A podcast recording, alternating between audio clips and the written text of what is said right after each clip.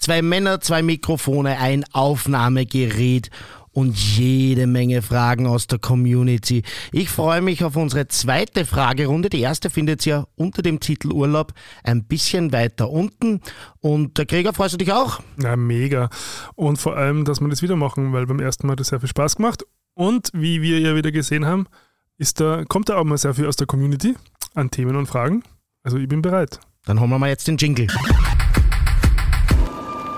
Warme Brüder mit Gregor Schmiedinger und Gerald van der Hint. Genau. Und wir gehen direkt ins Opening mit dem ersten Thema. Gregor, willst du anfangen diesmal? Eben nachdem du mehr Themen hast, fang du mal an. Machen wir so abwechselnd. Okay. Also ich wollte zuerst mal von München erzählen. Mhm weil das ganz ein wunderbares Wochenende war. Mhm. Also ich habe am Samstag den Blitz aufgelegt bei der Cruise. Das ist sozusagen die große schwule Veranstaltung. Also das, was wir versuchen zu machen bei Fish Market in Wien, der kleinen Forelle, mhm. ist halt dort die Cruise. Viele Clubs haben so eine queere Techno-Veranstaltung. Und das heißt halt Cruise ist auch ein super Titel, finde ich. Mhm. Passt super. Ähm, und ich muss sagen, ich habe das zweite Mal dort gespielt. Das letzte Mal ist schon viele Jahre her, noch vor Covid. Ähm, und ich war wieder ganz begeistert. Also das ist, hat so Qualität, das ist unglaublich. Das ist eben so auch wie beim Fischmarket. Man würde Fischmarket sich nicht in Wien erhoffen mhm. und auch in München, da denkt man so konservativ etc. Aber das war wirklich, und ich habe selten so viele schöne Menschen auf einer Party gesehen und die Stimmung im Raum, wie ich gespielt habe, war einfach fantastisch. Es ging auch so, wie kann ich schon verraten, hier wird wahrscheinlich die bayerische Polizei nicht zu, noch weit über die Sperrstunde hinaus Aha, okay. und äh, ja, nichts nix, nix Gröberes jetzt. Und ich hatte so eine gute Zeit, wirklich, für das habe ich gerne mal wieder kaum geschlafen und bin dann sogar im Zug nach Hause gefahren, ähm, was ja bekanntlicherweise nicht mein Lieblingssport ist, Zugfahren.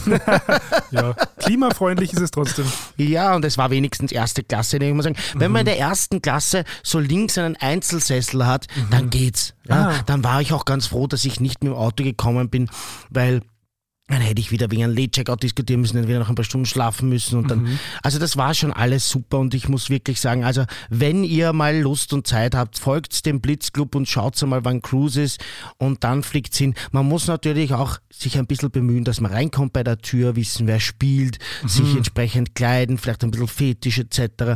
Aber ihr werdet eine tolle Zeit haben und da geht einem wirklich nichts ab. Liebe Grüße an alle, die ich dort getroffen habe. Ich glaube, einige folgen mir jetzt auch neu. Also wir 50 Leute zugelegt auf, auf meinem Instagram. okay. Das heißt, das sind sicher Münchnerinnen und Münchner mhm. dabei, äh, die mein Set auch ganz gut fanden, hoffe ich zumindest. Oder sie folgen, weil sie sich denken, was für ein Vollkoffer. Was für, ähm, was für Playtime hast du gehabt? Ich habe die beste gehabt, 4 bis 6 Uhr. Main, das Main ist Time. wirklich die allerbeste Zeit. Von 2 bis 4 Oder war das Closing? Nein, es fängt dann noch um 6 Uhr jemand an. Aha, okay. ja, äh, der spielt von 6 bis 8. Ich glaube, mhm. 8 wäre die offizielle Sperrstunde. Oh, es ah, ging okay. halt noch ein bisschen länger. Aber siehst du auch das, das konservative München, aber in Wien, wir sperren um 6 Uhr zu. Come on, Wiener Stadtregierung. Wir haben eine fucking liberale Partei, mhm. eine sogenannte wirtschaftsliberale Partei in der Stadtregierung und da passiert nichts. Was ist denn, was ist denn eure Existenzberechtigung, wenn man nicht die, das zumindest liberalisiert? Das ist aus einer Ur uralten Zeit.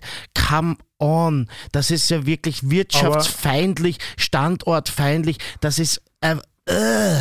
Aber woran liegt's? Oder woran scheitert so? Ich habe keine Ahnung. Ich glaube, das ist halt wirklich noch so ein altes Denken und so eine Angst und das dann, weiß ich nicht, im Gegenteil, es macht diese um 6 Uhr Sperrstunde, das ist ja für alle unangenehm, dann hast du um 6 Uhr wieder diesen Schwung Leute in der U-Bahn, das verteilt sich ja viel besser, wenn mhm. das nicht mehr der Fall ist. Also ich, ich, ich verstehe es überhaupt nicht. Das ist komplett aus der Zeit gefallen mhm. und in den meisten Städten ja, gibt es mhm. das auch nicht. Und das Absurdeste ist ja wirklich, dass ich nach Vösendorf fahren kann ins Exil und die können dort ja, legal länger öffnen, weil das ja immer auf, ich glaube, Gemeindeebene sogar ist. Ja? ja, ja. Und das, dass die Gemeinde Wien, mein rotes Wien und jetzt, ich sag's noch einmal, mit einer liberalen Partei in der Regierung. ich bin ja kein Wirtschaftsliberaler, das weiß man. Aber irgendeinen Vorteil muss das ja auch haben, wenn jetzt die Liberalen in der Regierung sind. Also bitte macht's was. Das ist ja wirklich nicht zum Aushalten und wie der Wiener sagt. Ja, vielleicht musst du in die Politik gehen. Das ja, das geht leider nicht. Meine, meine Vergangenheit ist zu bewegt und wenn ich denke, was da, das ist, du ich finde das übrigens das ist auch ein ernsthaftes Thema, ja. Mhm. Politikerinnen und Politiker, die in der Öffentlichkeit stehen, was denen teilweise vorgeworfen wird aus der mhm. Vergangenheit, wenn die ja, auf irgendwelchen ja. Demos waren oder sonstiges, wenn es da Bilder von denen gibt. Ja, ich rede jetzt nicht von Wehrsportübungen im Wald, das ist ja wirklich ein bisschen Matsch, ja. Mhm. Ähm, aber äh, so ganz alltägliche Dinge, ja, dann wird dir das vorgehalten, äh, jahrzehntelang. Also das ist so lächerlich und das hält ganz, ganz viele Menschen davon ab, in die Politik zu gehen, die eigentlich vielleicht ganz gut diese repräsentative mhm. äh, Politik leben würden. Apropos, jetzt sind wir bei einem Thema, ich weiß, wir haben gesagt abwechselnd, aber das passt jetzt gerade wunderbar dazu, deshalb nehme ich es jetzt vor. Ich habe nämlich eine Rüge bekommen, zu Recht. Mhm. Ähm, und, und zwar von zweierlei Seiten und habe aber beim ersten Mal, wie ich die Rüge vom Bundesrat Marco Schreuder bekommen habe, vergessen, das richtig zu stellen. Ich habe einen vollkommenen Topfen gesagt in einer alten Sendung und wir haben uns ja vorgenommen, dass wir immer auch so ein bisschen einen Fact-Check für uns selber machen. Mhm. Und wenn es denn mal so ist, dass wir einen Topfen verzapfen, ja, dann stellen wir das auch richtig. Und ich habe mal gesagt, es gibt genau einen Abgeordneten in Österreich, der LGBTIQ Plus ist im Parlament. Das ist natürlich absolut falsch. Ich habe hier die Zahlen. Es gibt acht homosexuelle Nationalratsabgeordnete Abgeordnete und zwei Bundesratsabgeordnete. Die Grünen haben vier, die SPÖ hat zwei, die VP einen und äh, NEOS auch einen. Mhm. Ja, das ist äh, jetzt richtig gestellt. Es sind natürlich noch immer wenig, ich habe mir es ausgerechnet, es sind 4,4 Prozent im Nationalrat und 3,3 Prozent im Bundesrat. Wenn man von 10 Prozent mhm. ausgeht, LGBTIQ+, dann ist da ein Spielraum nach oben, aber trotzdem müssen wir hier nicht die Unwahrheit sagen. Und wenn, dann werden wir uns immer bemühen, dass wir das richtigstellen. Genau. So jo. macht man das. Und jetzt bist du dran.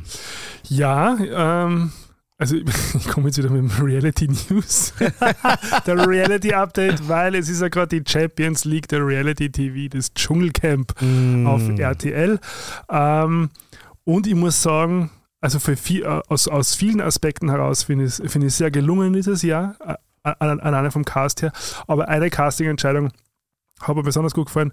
Ähm, es ist, glaube ich, wenn ich mich jetzt nicht irre, die erste Transfrau im Dschungelcamp. Mm. Ähm, äh, Wer ist das? Weißt Julina, du das? Mhm. Äh, die ist bekannt worden mit so YouTube-Tutorials, mhm. hat da auch sehr ähm, intime Einblicke in ihre Transition gegeben äh, mhm. auf YouTube und hat es begleitet.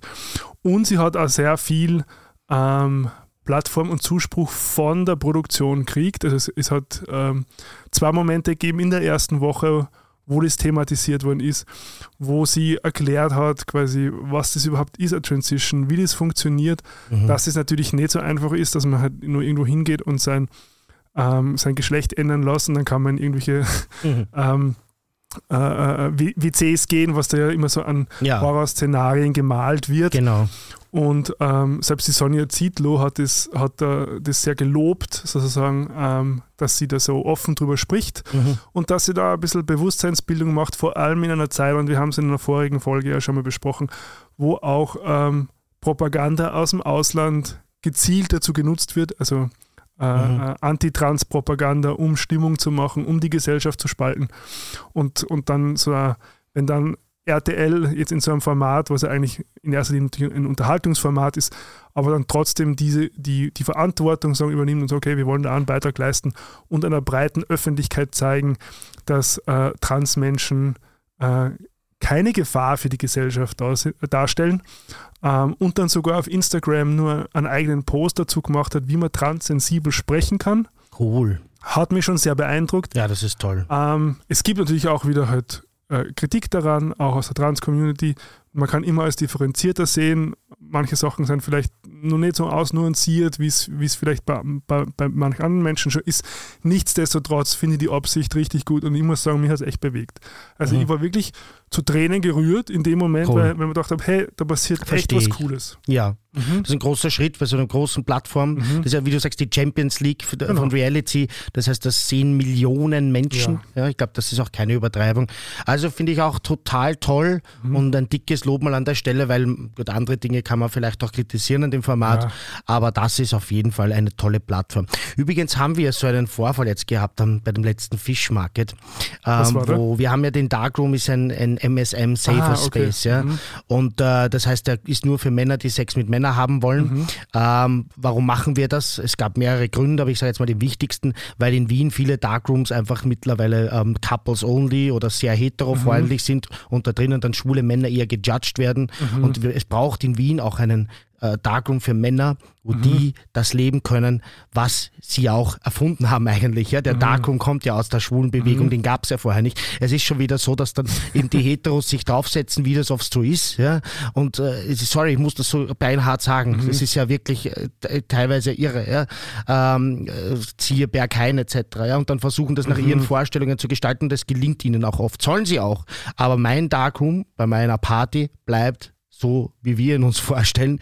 Und dort können Männer reingehen und ihre Art von Sexualität so ausleben, ohne dass sie gejudged werden. Und das verstehen viele nicht, sondern werfen dann uns Sexismus vor, was absurd ist, weil dann wäre ja ein Frauenhaus auch sexistisch, wenn ein, äh, ein Safer Space für eine marginalisierte Gruppe, nämlich für schwule Männer, äh, sexistisch wäre. Das ist natürlich absurd. Und jetzt haben dann, ich habe leider davon nicht vor Ort erfahren, aber haben dann zwei Frauen einfach knallhart gesagt, sie identifizieren sich als Männer und haben mein Personal transfeindlich genannt. Das waren eindeutig weiblich gelesene Personen, auch solche, die das natürlich jetzt einfach ausnutzen wollten. Ja? Und äh, leider hat sich mein Personal offenbar breitschlagen lassen. Aha. Weil das ja auch schwer ist, wie geht man damit um? Ich, Ja, also stimmt. ganz ehrlich, ich, äh, wenn ich jetzt drüber nachdenke und wahrscheinlich in der Situation an dem Abend wäre ich vielleicht auch ein bisschen überfordert gewesen, aber man muss denen sagen, pass auf, das, was ihr macht, das ist Transfeindlichkeit. Ja, weil ihr seid offenbar nicht Leute, die gerade in einer Transition sind. Ihr seid, werdet jetzt nicht auf der Straße deppert angeredet und ihr nutzt das jetzt voll aus, um euch da einen Spaß zu machen. Sie haben sich dann auch drinnen schlecht benommen, was ich gehört habe. Okay. Und, äh, und das, also das nächste Mal macht das der Chef persönlich. Auf dieses Gespräch freue ich mich. Also wenn das wieder vorkommt, habe ich gesagt, ich möchte dann unbedingt dieses Gespräch führen. Ja, möchte hinzugezogen werden. Ich hoffe, ich spiele nicht gerade, aber sonst nehme ich mal Zeit, mache ich Pause, spiele ich back to back beim Ficken Plus, falls das jetzt ist, dieses Wochenende. Weil das ist ja, finde ich, wirklich, also so eine Chutzpe. Ja, also da, da könnte ich jetzt, da könnte ich, wäre ich so grantig, grad, ja, auch wenn ich dran denke. Weil genau das ist auch Transfeindlichkeit und das ist etwas, wo wir sagen, das kommt ja eigentlich nicht vor. Ja? Und äh, soll auch nicht vorkommen, weil das ist äh, wirklich so kontraproduktiv und ich bin überzeugt, dass das keine schlechten Menschen sind, sondern die haben halt ganz einfach in ihrem Wahnsinn ja? und die brauchen immer einfach eine Auszeit gebraucht, nämlich dass ich ihnen sage, pass auf, ihr geht's jetzt mal, ja? da habt ihr euer Geld zurück, auf Wiedersehen, ähm, überlegt sich das und beim nächsten Mal könnt ihr euch wieder besser benehmen. Ja, ich glaube, das ist, und das ist ja das ein bisschen das Problem, dass es missbraucht werden kann ähm, oder auch instrumentalisiert werden kann und das, und das dann natürlich so schwierig macht, weil, weil die Beispiele werden dann nicht immer herangezogen, als quasi, warum es nicht funktioniert, warum's, warum es ganz klar sein soll und so. Ähm, und darum und drum war das auch, glaube ich, beim, bei der letzten Folge eben über Consent und so, dass es was ist, was man ja konstant verhandeln muss. Also das ist ja nicht sowas, was man einmal definiert und Genau. dann ist es erledigt. Und das ist ja nicht so, dass du bei, bei jedem, ich sage jetzt einmal, individuellen ähm, Ereignis eine Schablone auflegen kannst und dann Richtig. genau einfach die Linien durchziehen musst, sondern es ist, Mhm. das ist halt einfach was Organisches, Richtig. wo man auch äh, aus der Situation und Kontext abhängig natürlich das immer neu bewerten muss. Ähm, natürlich gibt es Guidelines, keine Frage, weil Mhm. brauchen wir ja irgendwie, damit wir uns halt auch irgendwie verständigen können. Aber letzten Endes, also ich glaube, schön wäre es, wenn wir uns alle darauf einigen könnten, dass wir alle ein bisschen leiberner und weniger Arsch sind. Dann wäre eh schon viel geschafft. Aber natürlich sie- sieht jeder Ja, immer, dass er eben. eigentlich eh Ja, leibernd ist. genau. Das ist ja das Problem. die Dummen sie sind besonders gescheit. Ja, wie heißt dieser Effekt? Ich glaube, Dunning-Kruger-Effekt ist das der. Ja, das weiß ich gar nicht. Ja, das ist, äh, das ist auch ein spannendes Ding, das sollten wir auch mal machen. Apropos letzte Folge, weil du es gerade angesprochen hast, übrigens, äh, wir waren ein bisschen nervös ob der Länge, Mhm. aber wir haben sehr gutes Feedback bekommen, also zumindest bei mir war es bei dir Mhm. auch so. Und mir haben die Leute gesagt, also das passert eigentlich, ja, also braucht euch nicht zurückhalten. Ja. Ein Freund von mir hat auch gesagt, er hört das auf 1,2 oder 1,3-facher Ah. Geschwindigkeit und dann ist es eigentlich eh wieder die Stunde. Ja. Das hören wir natürlich nicht gerne. Nein, ihr könnt sich das natürlich selber aussuchen. Aber prinzipiell, wir werden uns auch nicht einbremsen wann es ist, ja, sozusagen, und werden es einfach fließen lassen, so wie es denn gerade fließt. Ja, ich, aber ich stelle mir das lustig vor, weil du sprichst ja eh schon so schnell. Also wie klingst du dann bei 1,3 Geschwindigkeit?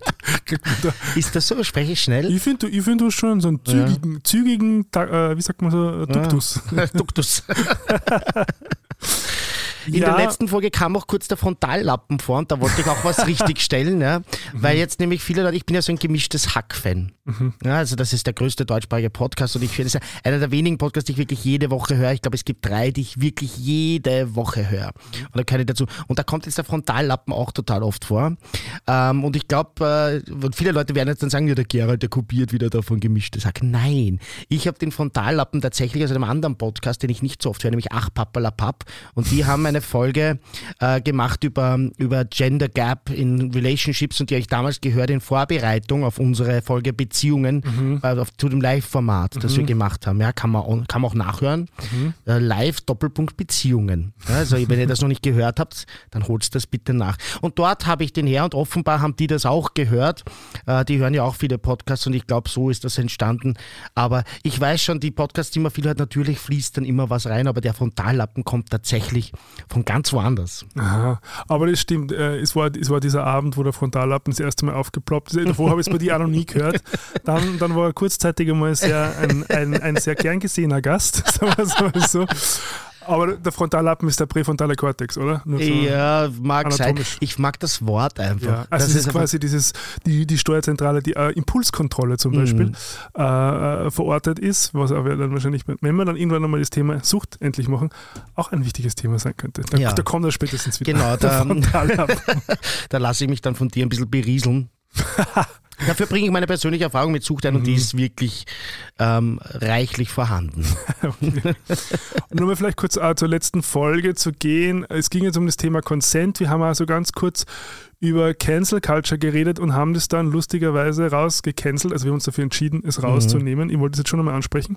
Weil ich finde, ich find, wir sollten ehrlich und transparent sein, Mhm. ähm, weil wir da vielleicht auch ähm, etwas ähm, salopp, weiß nicht, ob es stimmt, aber halt so, so, so, nebenbei äh, über, über vielleicht schwierige Themen gesprochen haben, die bei manchen Menschen schon auch äh, intensive Gefühle auslösen können. Mhm. Und ich habe mir dann schon darüber Gedanken gemacht, okay, ähm, war das jetzt, also wie wir drüber, jetzt da, dass wir drüber reden, ist klar. Ja. So, die Frage ist, wie reden wir drüber? Ähm, da hätte ich sowieso gern, also die, das ist für mich also ein Thema, mit dem ich noch mehr beschäftigen möchte, auch quasi so traumasensible Sprache, Mhm. ähm, wenn es um solche Themen geht. Und weil es um das Thema Consent gegangen ist und was wir vielleicht nicht gemacht haben, was wir machen hätten können, wäre zum Beispiel eine Triggerwarnung aussprechen davor. Dann hat jeder die, das, äh, die Möglichkeit, quasi davor noch zu entscheiden, möchte ich mich dem Thema aussetzen oder nicht. Mhm. Ähm, das ist so, mit dem ich, äh, also das, was ich so jetzt gefunden habe für mich äh, aus dieser Geschichte mitgenommen habe. Mhm. Ähm, aber wie gesagt, also das ist eh, wie wir vorhin gesagt haben, also es ist so ein, so ein Thema, was ganz wichtig ist, wo es nur, wo es keine klaren Antworten gibt, Mhm. ähm, wo es aber viele Sichtweisen gibt und ähm, wo ich auch noch ein bisschen mehr gerne zuhören möchte, also eben aus dem Sex-Positiv-Bereich, die sich natürlich schon sehr viel damit beschäftigt haben, Mhm. über Consent, traumasensible äh, Sprache und so. Also das würde mich schon noch interessieren, dass wir da vielleicht da irgendwie mal einladen und da auch nochmal drüber sprechen. Absolut. Ich möchte nur zu nichts mehr sagen, weil ich habe mir das mehrmals angehört Mhm. und äh, ich bin der Meinung, dass man also da mir das schon sehr böse auslegen müsste oder uns, Mhm. Wenn man da sagt, dass da ist irgendwas verharmlost worden. Ich stehe immer und ausnahmslos auf der Seite derjenigen, die so etwas erleben mussten. Mhm. Ich nehme niemals die Täterinnen und Täter, meistens sind es Täter, das Mhm. äh, zu gendern ist fast ein bisschen schäbig. Ja. Äh, in Schutz gibt es ja auch, aber sehr selten. Mhm. Ja. Ähm, und ich spreche das hier nochmal aus und, äh, und ich bin auch dafür, wenn es denn anders nicht klappt, ja, ähm, solche Leute öffentlich anzuprangern, sie zu canceln, äh, sich zusammenzuschließen, wenn es mehrere Opfer gibt und das gemeinsam zu machen. Und ich begrüße das. Ja, und das soll noch einmal hier gesagt werden, ähm, mit einem großen Rufzeichen. Und damit möchte ich das aber auch abschließen. Ich fand es nochmal wichtig im Sinne der Transparenz einfach. Ja, finde ich auch ähm, immer besser, wenn man was nicht verschweigt, Ja. sondern es anspricht. Das ist ja auch unsere Linie. Ähm, ich habe einen lustigen Versprecher gehabt in einer der letzten Folgen. Da hat der Sigmund Freud total durchgeschlagen oder zugeschlagen. Eigentlich das Freudsche. Versprecher, An? Freud. Ich habe gesagt, ich verliere den Zweifel, ein glücklicher Mensch sein zu können.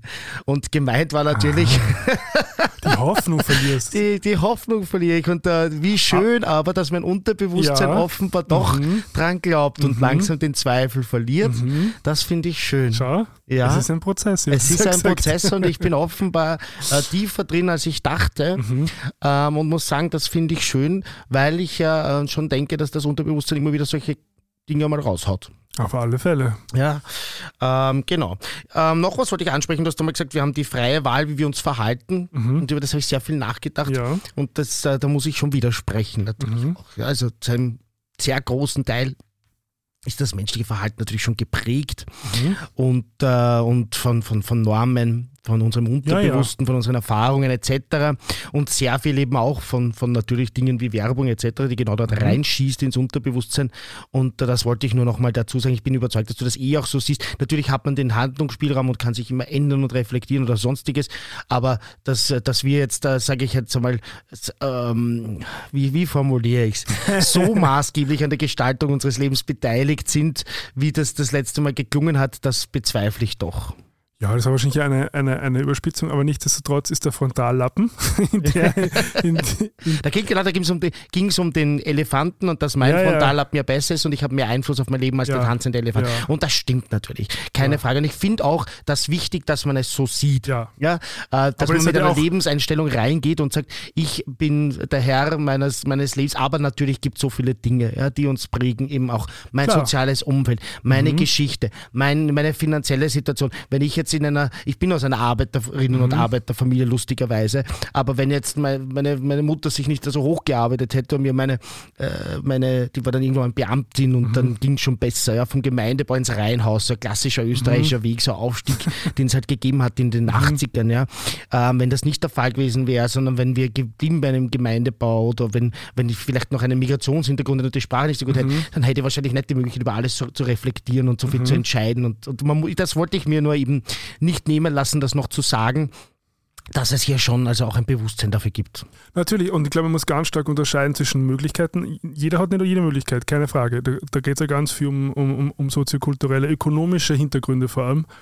Aber worauf ich abgezielt habe, war ja sozusagen eigentlich die Kernessenz von Viktor Frankl, Mhm. der sagt, zwischen, zwischen Impuls und, und Reaktion gibt es immer einen kurzen Spalt, den man nutzen kann, Mhm. um zu, zu entscheiden, ob man diesen Impuls nachgeht oder ob man eben sich für andere Handlungsoptionen entscheidet. Mhm. Und darauf hat es abgezielt. Ja, und das finde ich, wie gesagt, ich finde ja auch das wichtig, dass man das so sieht und äh, sagt, ich nehme es in die Hand und ich tue was äh, und sie nicht in so die Opferrolle begibt und sagt, jetzt lasse ich einfach laufen. Ja. Ähm, und immer wieder, auch wenn es schwierig ist, eh wieder, ja, sozusagen, jetzt wird wieder in die Hände gespuckt. Magst singen? Es geht mir jetzt gar nicht ums Bruttosozialprodukt, es geht mir ums eigene Leben. Und eben, wenn wir das, wenn wir in einer der nächsten Folgen über die Sucht und über Abhängigkeit reden, da gibt es bei mir noch so viel zu tun. Ich habe es eh vorher kurz mit dir privat besprochen. Also ich äh, bin so handysüchtig, so smartphone-süchtig. Ja? Und äh, das ist aber nur eine von vielen Süchten. Und äh, auch wenn es momentan halt keinen Grund gibt, das anzugehen, ja, es ist schon schön darauf zu schauen und zu sagen, ich hätte prinzipiell die Freiheit, ähm, was dagegen zu machen. Und äh, ja, aber über das möchte ich dann eh in der Sendung in aller Ruhe reflektieren. Vielleicht noch ein Teaser. Es gibt ein Element, was alle diese Aktivitäten verbindet. Dieses Element heißt, glaube ich, Dopamin. Aber da sprechen wir dann extra drüber. Bin ich schon sehr gespannt, was Weiter du dazu geht's. sagen hast. ja, ich, mir ist noch etwas passiert und im Opening soll ja auch immer Platz sein für Dinge, die einem Mhm. so begegnen.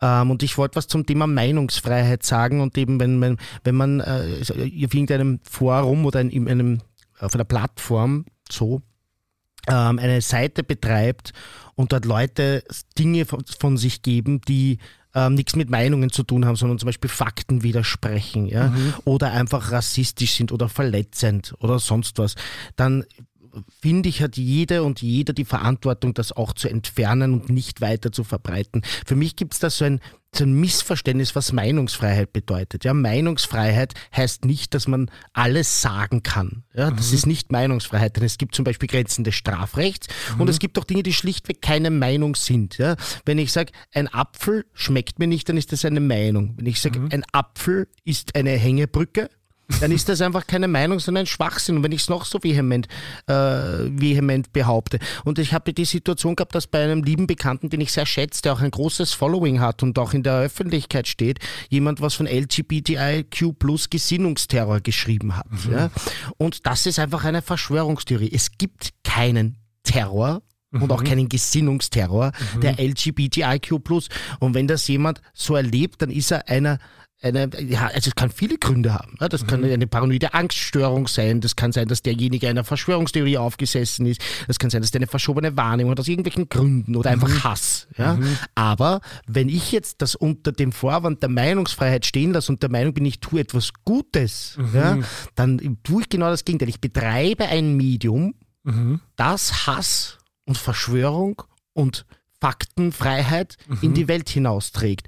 Und davon möchte ich warnen. Bitte verwechselt nicht Meinungsfreiheit ja, mit, ähm, mit Bullshit. Ja, das ist mir ganz, ganz wichtig. Das mhm. ist äh, wirklich eine Sache, die mich seit Jahren beschäftigt, ja, dass, dass man unter dem, unter, mit dem Vorsatz, meine Meinung ist, mhm. alles sagen kann. Und das mhm. ist einfach nicht so. Mhm. Ja, ich kann jetzt sagen, geh doch mal zum Polizisten und sag, meiner Meinung nach sind sie ein Trottel. Dann wirst du relativ schnell merken, dass der eine Anzeige macht wegen Beamtenbeleidigung oder wie dann das wirklich heißt. Ich glaube, das nennt man nur im, äh, so, ah, so, okay. so, landläufig Beamtenbeleidigung. Ja. Aber da wirst du relativ schnell merken, dass dieser Zusatzsatz überhaupt nichts wirkt. Und das ist auch gut so, mhm. ja, weil ich trotzdem überlegen muss, es ist nicht alles sagbar in mhm. einer Gesellschaft. Ja, weil wir das, uns darauf geeinigt haben. Genau, Richtig. Und äh, ich finde das wirklich wichtig, dass man halt sagt, in meinem Wirkungsbereich, ich mhm. verteile das an meine, sage jetzt einmal 100, 200, 1000, 2000 anderen Menschen. Die können mhm. lesen, was ich da poste und dann drunter Kommentare.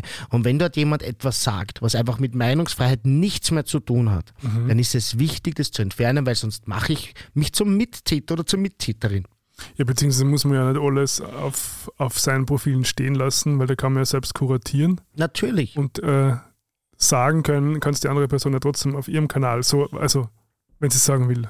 Es war in diesem Fall so schade, weil diese Person hat eben sich einfach gefreut, dass, dass er ein Kind hat, mhm. das sich gegen Homophobie und Rassismus schon wehrt. Mhm. Ja? Und dann pisst jemand auf dieses Lagerfeuer. Mhm. Ja? Es war einfach ein, ein, Ausdruck von Freude, es war so wunderschön. Ich habe mich so gefreut, das zu lesen. Ja? Mhm. Ein, ein, junges Kind, das in der Schule schon gegen Rassismus und Homophobie aufsteht.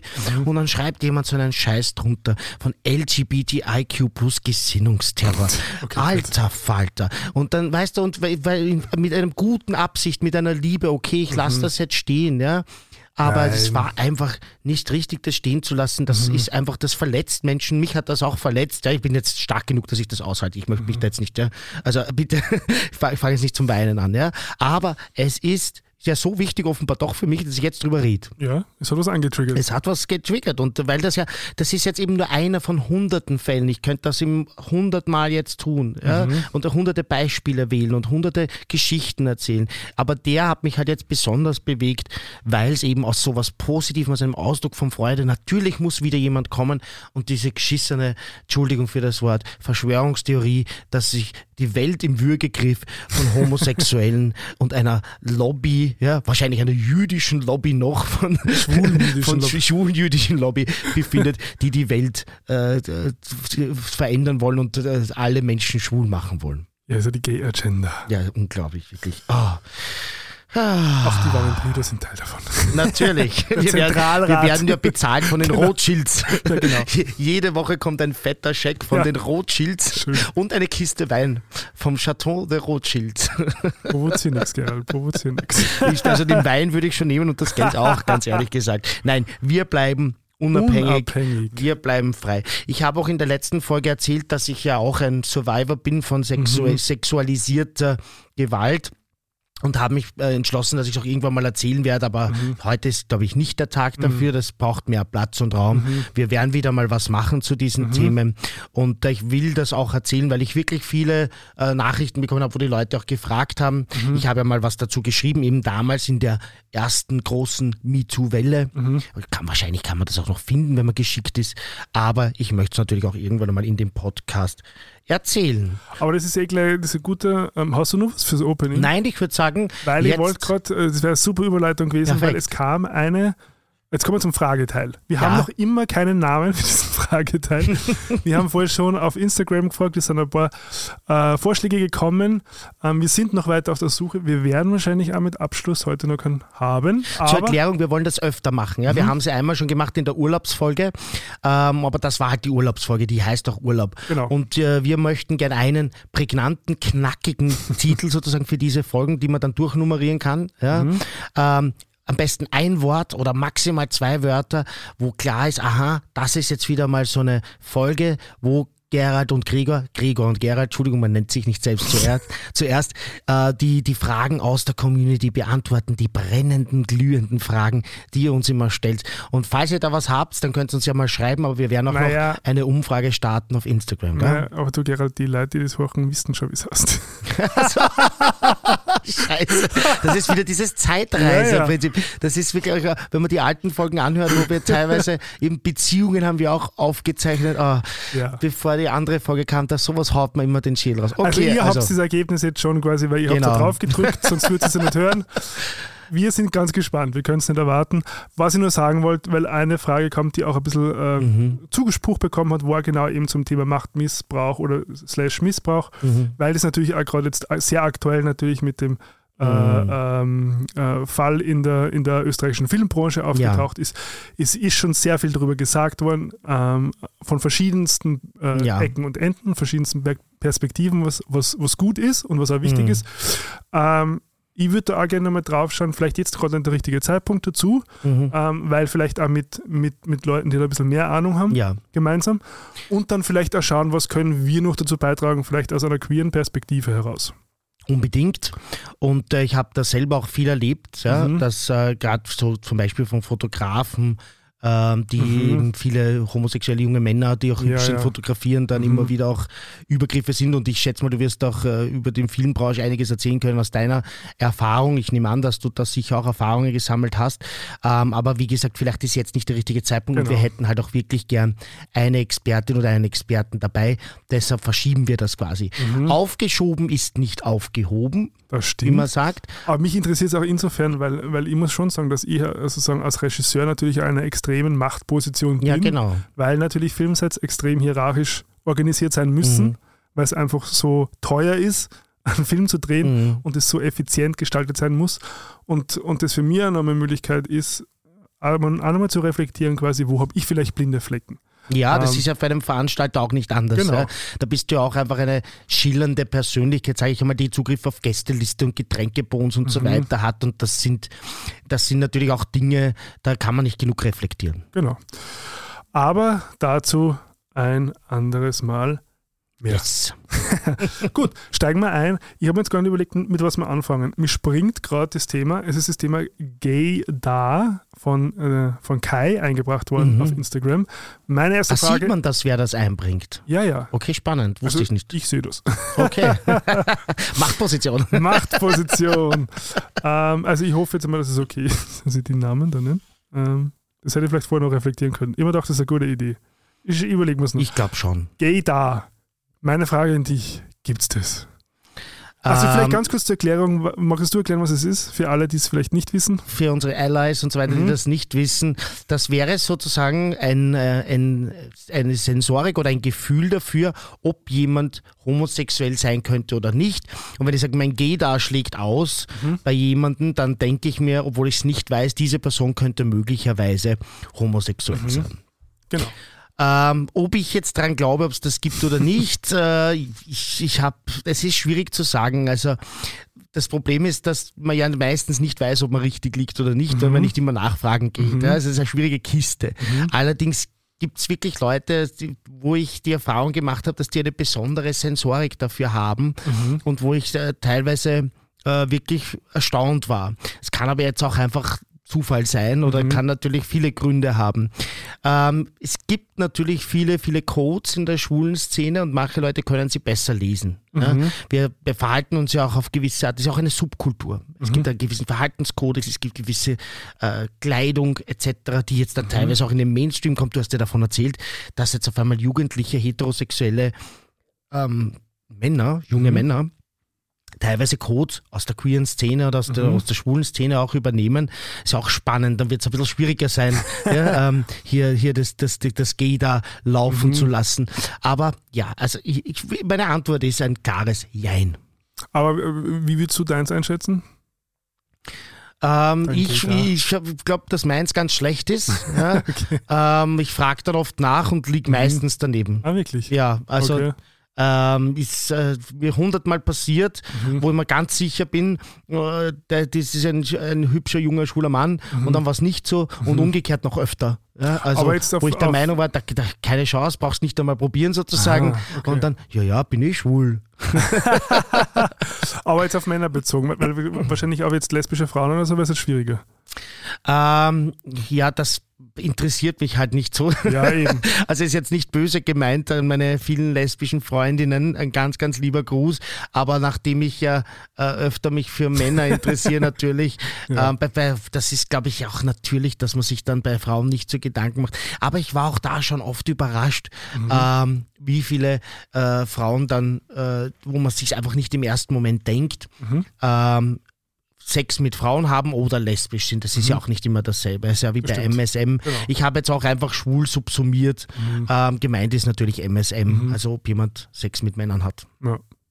Also ich, ich habe mir schon ein bisschen Gedanken gemacht, quasi, ob es sowas gibt. Also ich kenne das nur insofern und meine Erklärung wäre natürlich, dass wahrscheinlich jetzt ein schwuler Mann ähm, und ich finde, man merkt es ein bisschen bei den Augen, wahrscheinlich also natürlich ein anderes Interesse gegenüber Mhm. anderen Männern hat. Mhm.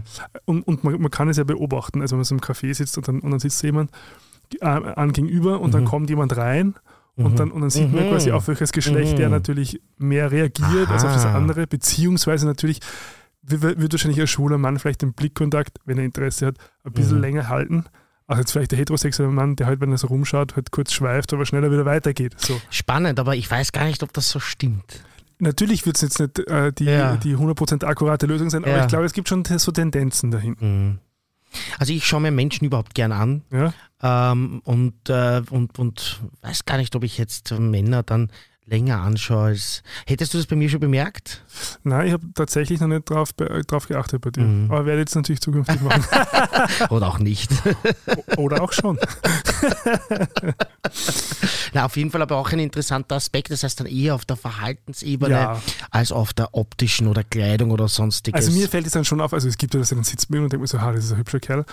Dann, dann beobachte ich es noch ein bisschen und, Mhm. dann, und dann, wenn halt eine Frau vorbeigeht und der schaut die von oben bis unten an, ist es relativ klar. Also äh, jetzt ist natürlich, jetzt geht es zweischneidig. Entweder er gefällt das quasi modisch, was sie anhat Mhm. und beurteilt es, was jetzt wieder Klischee wäre, äh, oder, oder hat er ein Interesse sozusagen an Frauen, ähm, was vielleicht eher der Fall ist. Aber Mhm. so, so, so glaube ich, funktioniert zumindest mein Gay da, wenn ich so sagen würde. Und, und das jetzt nicht, also es wird sicher nicht 100% akkurat sein, aber, Ja. aber ich habe so ein relativ gutes Gefühl, ja. was das angeht. Also meistens kommt es hin. ich, man überprüft es ja, eh, wie du sagst, halt meistens ja auch nicht.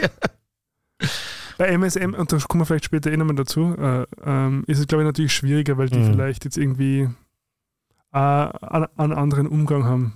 Ja. Weiß ich nicht. Vielleicht auch nicht. Vielleicht ist es ein Vorurteil eines schwulen Mannes Mhm.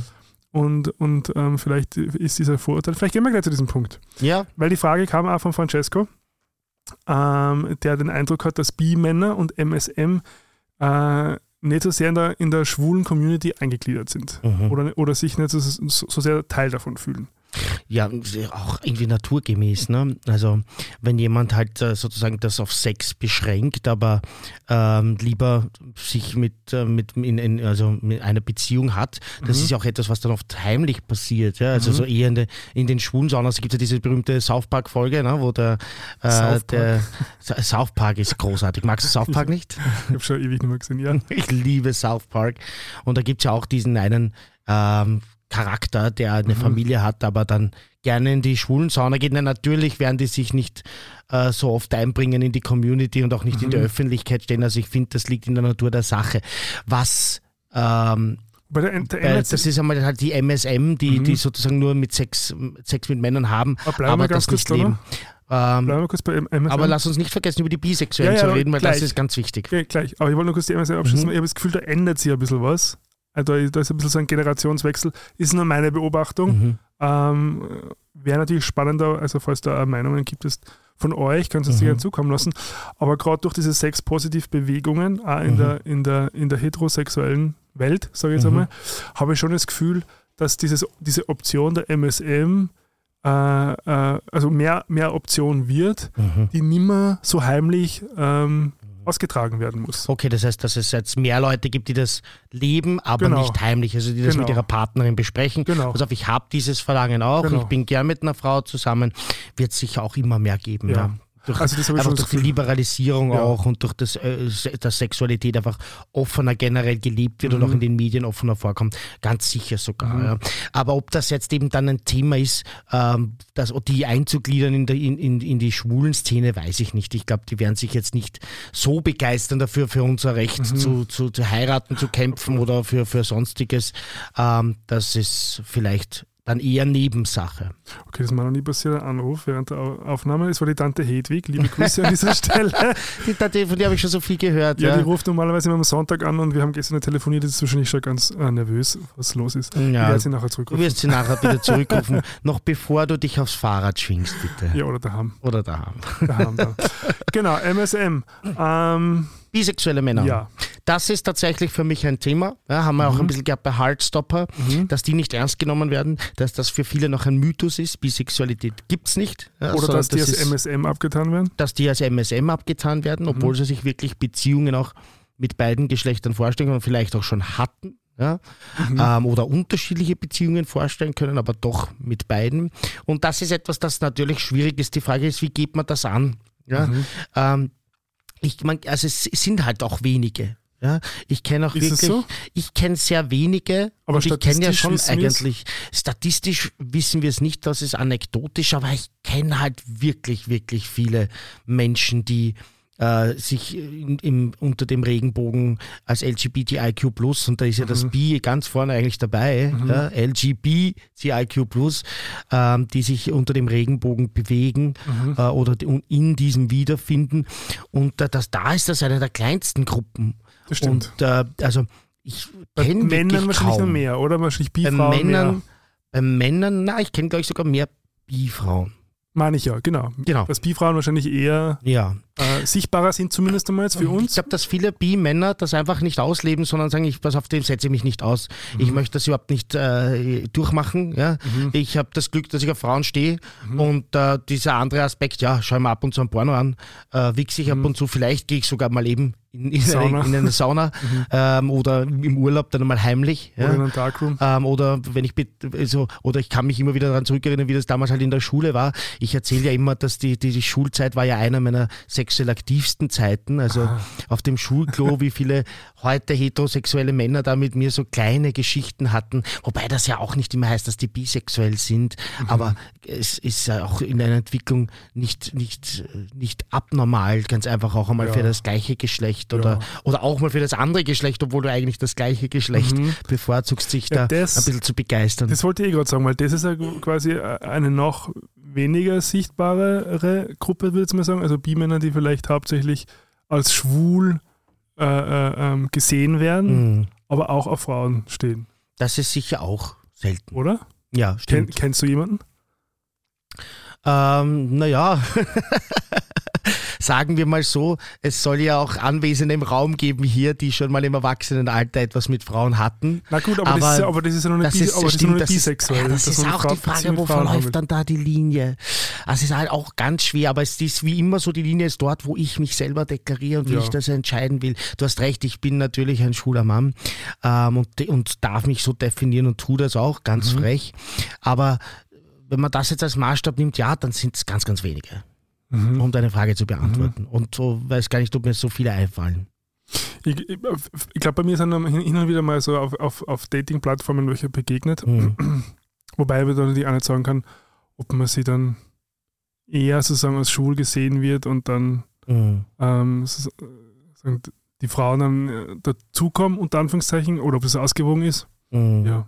Also laut Kinsey-Skala sind wir ja eh fast alle zu einem gewissen Grad bisexuell. Mhm. Also die, die rein heterosexuellen und die rein homosexuellen sind ja eigentlich die Minderheit. Ist das so? Ja, mhm. weil es ist so, so eine gausche Verteilungskurve. Ah, okay.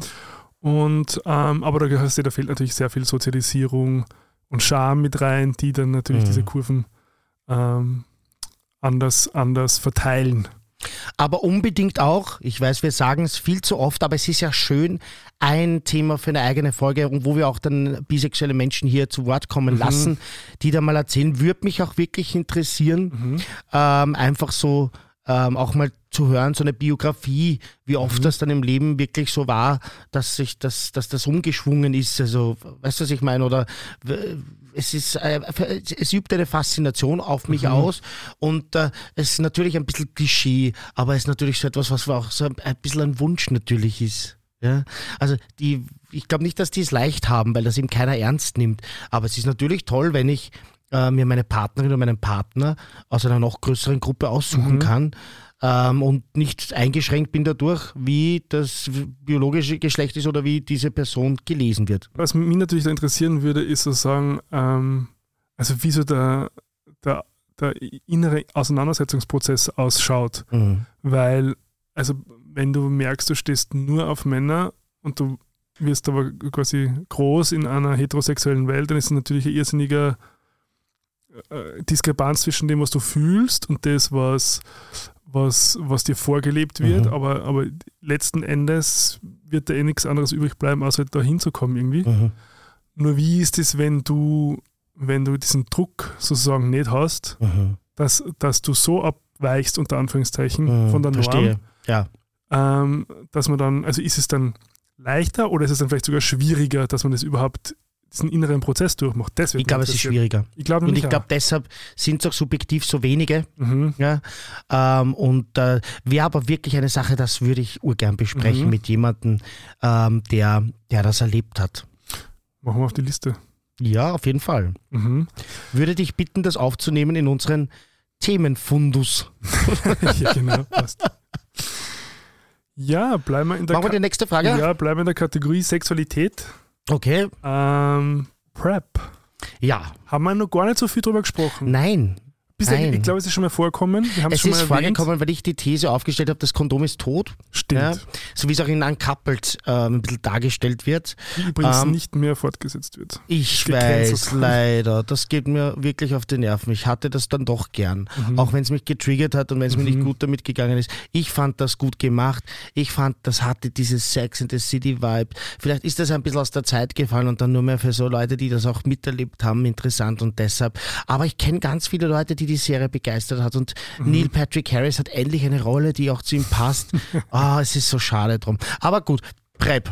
Ja, Ja. Ähm, wir haben drüber kurz geredet. Erklär mal kurz, was Prep ist. Genau. Willst du? Mach du. Ähm, Pre-Exposure Prevention heißt das abgekürzt. Ähm, das heißt, man nimmt dasselbe Medikament, Mhm. Truvada, glaube ich, ist der Handelsname, wobei hier äh, gibt- verschiedene, werden? Generika genommen. Ja. Ähm, genau, das ist aber derselbe Wirkstoff. Ähm, die nimmt man dann als Prävention, ähm, wenn man also das sind dieselben Medikamente, die auch HIV-positive Menschen Mhm. bekommen, aber man nimmt sie als Prävention, um das gar nicht zu bekommen Genau. ja, um diesen Virus nicht zu bekommen. Das funktioniert fast hundertprozentig und zwar auf zwei Arten. Entweder nimmst du eine Tablette jeden Tag oder du nimmst als On-Demand, nennt man das.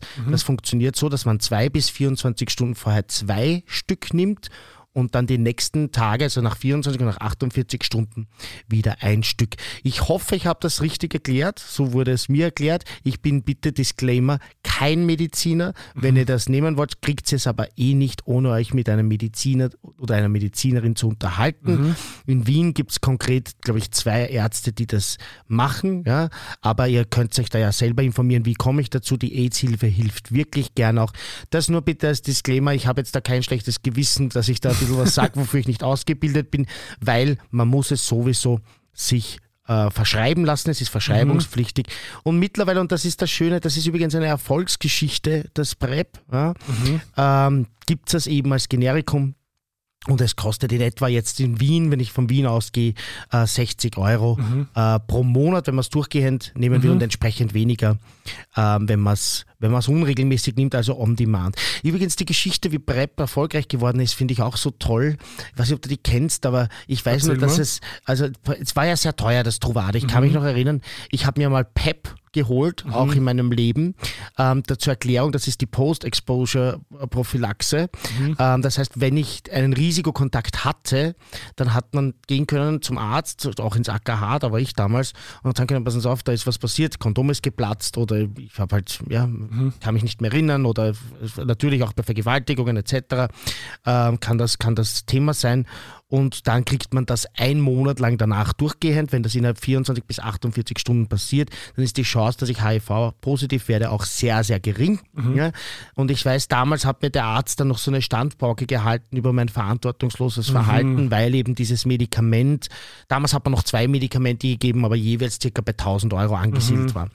Und äh, dieses Medikament ist aber relativ einfach auch nachzubauen. Und in England haben dann äh, ich weiß, ich kenne es nur aus der UK. In England haben dann Leute halt selber das nachgebaut, so quasi wie illegale Drogen, ja, so wie MDMA oder was wird auch, Speeds wird auch in illegalen Studios hergestellt. Und innerhalb von einem Jahr hat sich die Neuansteckungsquote mit HIV um ein Jahr, äh, um, um die Hälfte reduziert. Reduziert. Ja, und nur mit diesem illegalen Markt. Und da haben wir dann gesehen, Leute, wir müssen was machen. Wir müssen schauen, dass die Leute das PrEP bekommen. Ja. Die Leute haben sich das dann einfach illegal besorgt. Ja. Und es ist ein irrsinniges Bedürfnis. Und ich glaube, die Frage, jetzt haben wir es erklärt, die Frage war aber mehr, wie stehen wir dazu? Wie halten wir es damit? Wie hältst du es damit? Findest du das gut? Findest du das schlecht? Was sagst du dazu? Du schau, prinzipiell ist es so, alles was hilft, sozusagen, dass die, dass die Neuinfektionen weniger werden, ist mal gut. So. Ähm, jetzt kann man natürlich sagen, ähm, ja, wir haben eh das Kondom, Ja. wissen aber gleichzeitig auch, dass die Realität oft anders ausschaut, dass man sich in Situationen befindet, Mhm. wo äh, man auf Kondom vergisst oder wo man das Kondom als äh, Lustkiller empfindet. Ähm, könnte man jetzt sagen, ja gut, können wir ja da irgendwie dran arbeiten, ähm, wird aber schwierig werden, Mhm. sozusagen ähm, da, da, Wir den werden nicht alle mitnehmen. da den Hebel anzusetzen. Ähm, vor allem, wenn es dann auch um Thema Chemsex geht, Mhm. also wo dann auch Substanzen im Spiel sind, wo die Hemmschwellen sinken und wo dann sowas, und wir kennen das ja alle auch, wenn man alkoholisiert ist, dass man dann auch einmal sehr schnell nicht mehr sozusagen so vorsichtig äh, ist, wie man es vielleicht wäre, wenn man, Ja. wenn, man, wenn man in einem nüchternen Zustand ist. Mhm. Ähm, und wenn es sozusagen eine Möglichkeit ist, ähm, dadurch die Neuinfektionsrate zu reduzieren, ist es prinzipiell einmal eine gute Geschichte. Ähm, natürlich darf man da, dabei nicht vergessen, dass es nur andere STDs, also Sexual Transmitted Diseases gibt, Mhm. ähm, die man sich holen kann und die natürlich PrEP nicht abwehrt. Mhm. Ähm, Hepatitis, äh, Tripper, Ja. äh, solche Geschichten. Syphilis. Genau, die aber natürlich im Gegensatz zu HIV relativ gut behandelbar sind. Mhm. Ähm, und ich weiß auch, dass das halt manche dann in Kauf nehmen und sagen, ja, ähm, ich nehme jetzt dieses äh, Recht raus, zu sagen, Mhm. ähm, mir da keine Sorgen machen zu müssen. Und das ist natürlich schon, muss man schon sagen, das Kondom ist halt extrem negativ aufgeladen, Mhm. weil es einfach mit dieser AIDS-Epidemie Ja. so stark ähm, konnotiert ist und ähm, Sexualität ja schon was geworden ist, und das kenne ich schon auch noch aus der Schule, wenn du dann in dem, in dem Englischunterricht halt irgendwie das Thema HIV und AIDS machst, ähm, dann, dann Sexualität als etwas Gefährliches wahrnimmst. Mhm. Und ich finde, PrEP ist schon eine Möglichkeit, ähm, das wieder ein bisschen mehr zu befreien. Das ein bisschen, ähm, äh, äh, äh, ja, wieder aus, aus diesem Eck des, der, der, der, der möglichen Erkrankung, ähm, und also früher war wirklich halt potenzieller Tod, Mhm. rauszuholen und das halt Richtig. wieder lustvoller zu erleben oder zu gestalten.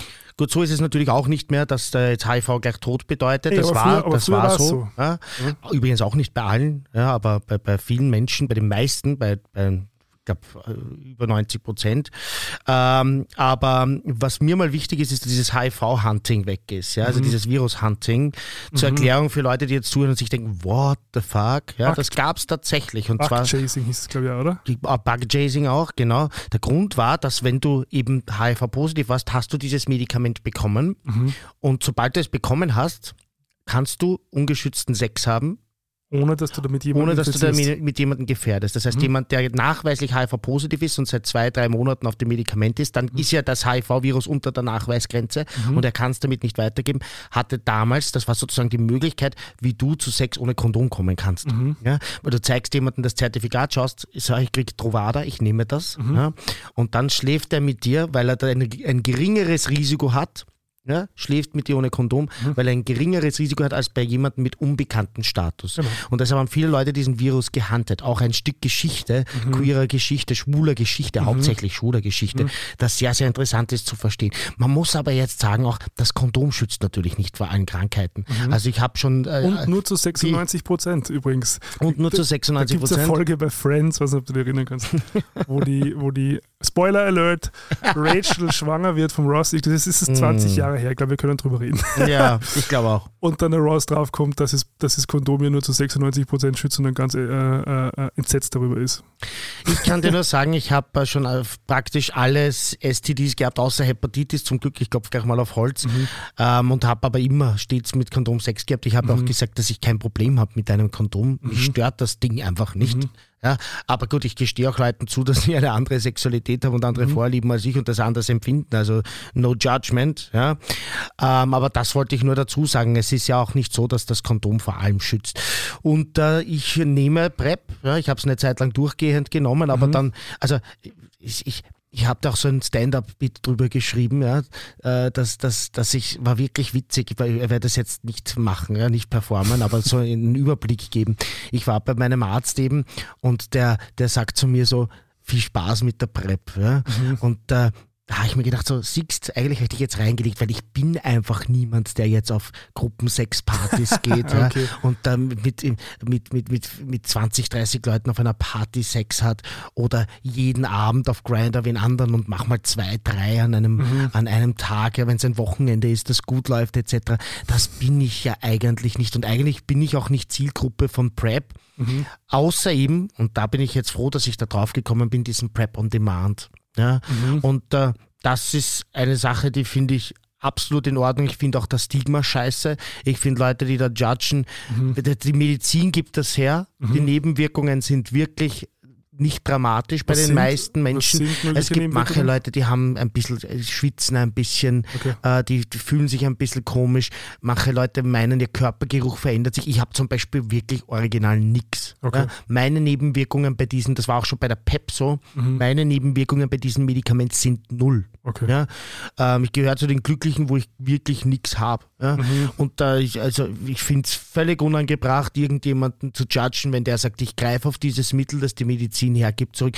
Vor allem sind das dann immer Leute, die sich selber sehr viel gönnen im Bereich von Substanzen, ja, Mhm. die dann andere Leute judgen würden, weil sie sich PrEP holen. Also Leute, bisschen Judgment runter, die Medizin gibt das her, es ist mittlerweile leistbar, man zahlt sich selber. Ja, man belastet die öffentliche Hand nicht, wobei auch das für mich wirklich kein Thema ist. Ja. Dafür gibt es eine Sozialversicherung, äh, dass wir uns auch auf die, auf, umeinander kümmern. Und wenn jemand, ich habe auch kein schlechtes Gewissen gehabt, wie ich mir damals die PEP zweimal geholt habe, um viel Geld, weil ich mir gedacht habe, ja, das ist halt so, ist eine Ja. Solidargemeinschaft. Ja. Jemand anderer geht Motorrad fahren und das zahlt ihm mit Motorradlauf, könnte man auch sagen, der soll das nicht machen. Jemand anderes ist jeden Tag Schweinsbraten und braucht dann irgendwann mal irgendeine Operation. Und ich habe halt zweimal äh, in Situationen mich teilweise auch gebracht, das stimmt schon, wo ich die Pep brauchte und ich will da überhaupt kein Judgment von irgendjemandem und wenn, dann kommt's her, judgt's mich. Ich freue mich schon drauf, ihr werdet meine Antwort ertragen müssen. Das war eine Kampfansage. Vielleicht zu dem Thema noch ganz kurz. Ähm, ich glaube, dass die Marienapotheke in Wien da auch sehr, Genau. sehr weit vorne mit dabei war. Also auch vielleicht an dieser Stelle ein Shoutout an die. Die sind auch sehr engagiert, was das Thema angeht, was Sichtbarkeit angeht und was Extrem. vor allem den Abbau des Stigmas angeht. Und das ist auch noch mein, mein zweiter Punkt. Ich frage mich gerade, ob die PrEP auch dazu beiträgt, dass es quasi dieses äh, Sensibilität für die Therapie, Therapy as Prevention, TAP, glaube ich, heißt es, Mhm. erhöht, also dass sozusagen das Stigma für HIV-positive Menschen ähm, senkt, weil man, weil es vielleicht mehr ins Bewusstsein kommt, dass, äh, dass wenn man äh, quasi eine Anti- antiretrovirale Therapie macht, dann eben Mhm. nicht mehr infektiös ist. Yes. Genau. Das wünschen wir uns, dass es so ist und ich Mhm. glaube es auch und wie gesagt, schau da dann die Marienapotheke, wir kriegen kein Geld dafür, aber da muss man Werbung machen. Ja. Die waren wirklich auch beim PEP vorne dabei, dort hat man sich das PEP dann abgeholt. Mhm. Ähm, ich weiß es eben, weil ich das getan habe damals und ich äh, schäme mich dafür überhaupt nicht. Ähm, und cool, machen wir die nächste Frage. Ja, Thema Scham. Bottom Shaming. Ja, mir wurde ein Foto zugespielt, das bei einer Party offenbar aufgenommen wurde, bei einer schwulen Party, nehme ich an, ähm, wo es, äh, ja sogar sicher, wo es äh, zwei Toiletten gab und dann wurde unter dem, also Männer- und Frauen-Symbol wurde hingeschrieben Tops bei den Männern und Bottoms bei den Frauen. Und jemand hat das fotografiert und das Thema Bottom-Shaming thematisiert. Ähm, und äh, das, da habe ich mir gedacht, das müssen wir ansprechen. Ähm, die Frage müssen wir reinnehmen, weil das fuckt mich auch an. Ja? Also erstens einmal geht das überhaupt niemandem was an. Ja? Zweitens einmal hat das mit Männlichkeit 0, Josef zu tun und mit Weiblichkeit. Ja? Die Anzahl von männlichen Kampfsportlern und Kraftsportlern, die ich kenne, die sich von ihren Freundinnen gern den Finger in den Anus reinführen lassen beim Sex ähm, und mir das dann auch gerne mal erzählen, wenn sie draufkommen, dass ich schwul bin. Also die, die, diese, diese Dunkelziffer ist sehr hoch, sage ich euch. Analsex ist eine Spielform, die es gibt von Sexualität, die ganz, ganz vielen Menschen ganz, ganz viel Lust bringt und da gibt's überhaupt nichts zu schämen. Und ich frage mich wirklich, warum das so ist. Vor allem ob der Anzahl der Menschen, die einfach Bottom sind. Wir haben eh diesen Scherz, wie eine ist a Bottom Town, aber in Wirklichkeit ist es natürlich einfach so, dass vielen Menschen das viel Lust gibt und äh, ist auch eine Art von Bottom Shaming, dass man sagt, diese ganzen Tops sind in Wirklichkeit Bottoms und das ist, ist, ist auch eigentlich, geht ja alles in diese Richtung, das ein bisschen so Ja. zu stigmatisieren. Warum ist das so? Du, ich glaube, es, es, es geht wieder zurück auf Sexismus. Mhm. Du, du, du attributierst sozusagen am Verhalten, in dem Fall äh, ähm, quasi das Bottom sein. Und das Mhm. heißt, der passive, empfangende Teil Mhm. zu sein, um das vielleicht nochmal kurz erklärt zu haben, ähm, als sozusagen ähm, weiblich. Mhm.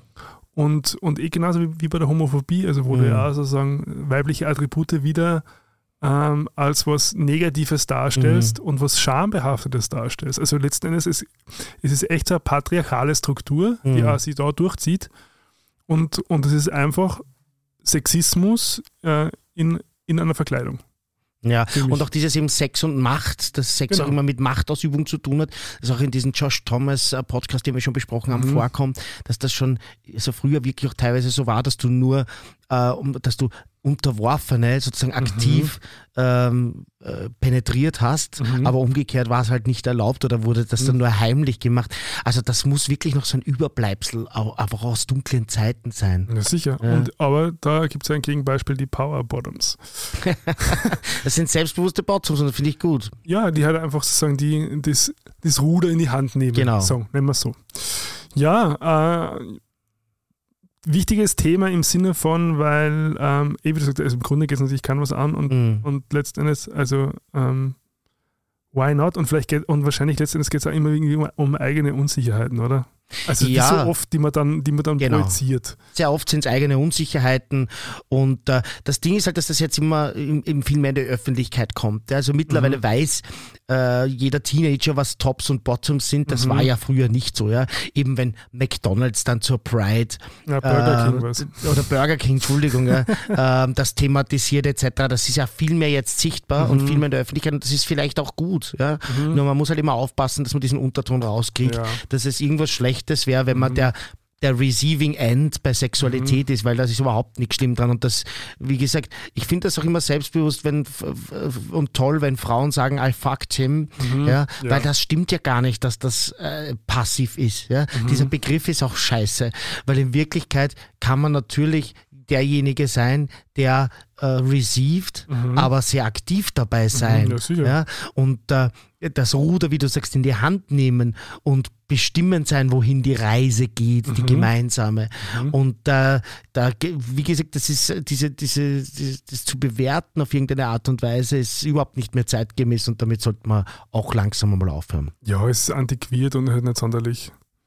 Aber auch nicht sonderlich sexy, wenn wir uns ganz ehrlich sind. Also, Nein, aber wie gesagt, es Playing on Insecurities ja. ist halt ganz einfach so, dass, äh, dass in diesen Anpassungsdrang natürlich dann wieder äh, teilweise überbordernd halt ähm, Dinge gefunden werden, über die man sich dann ein bisschen lächerlich machen kann.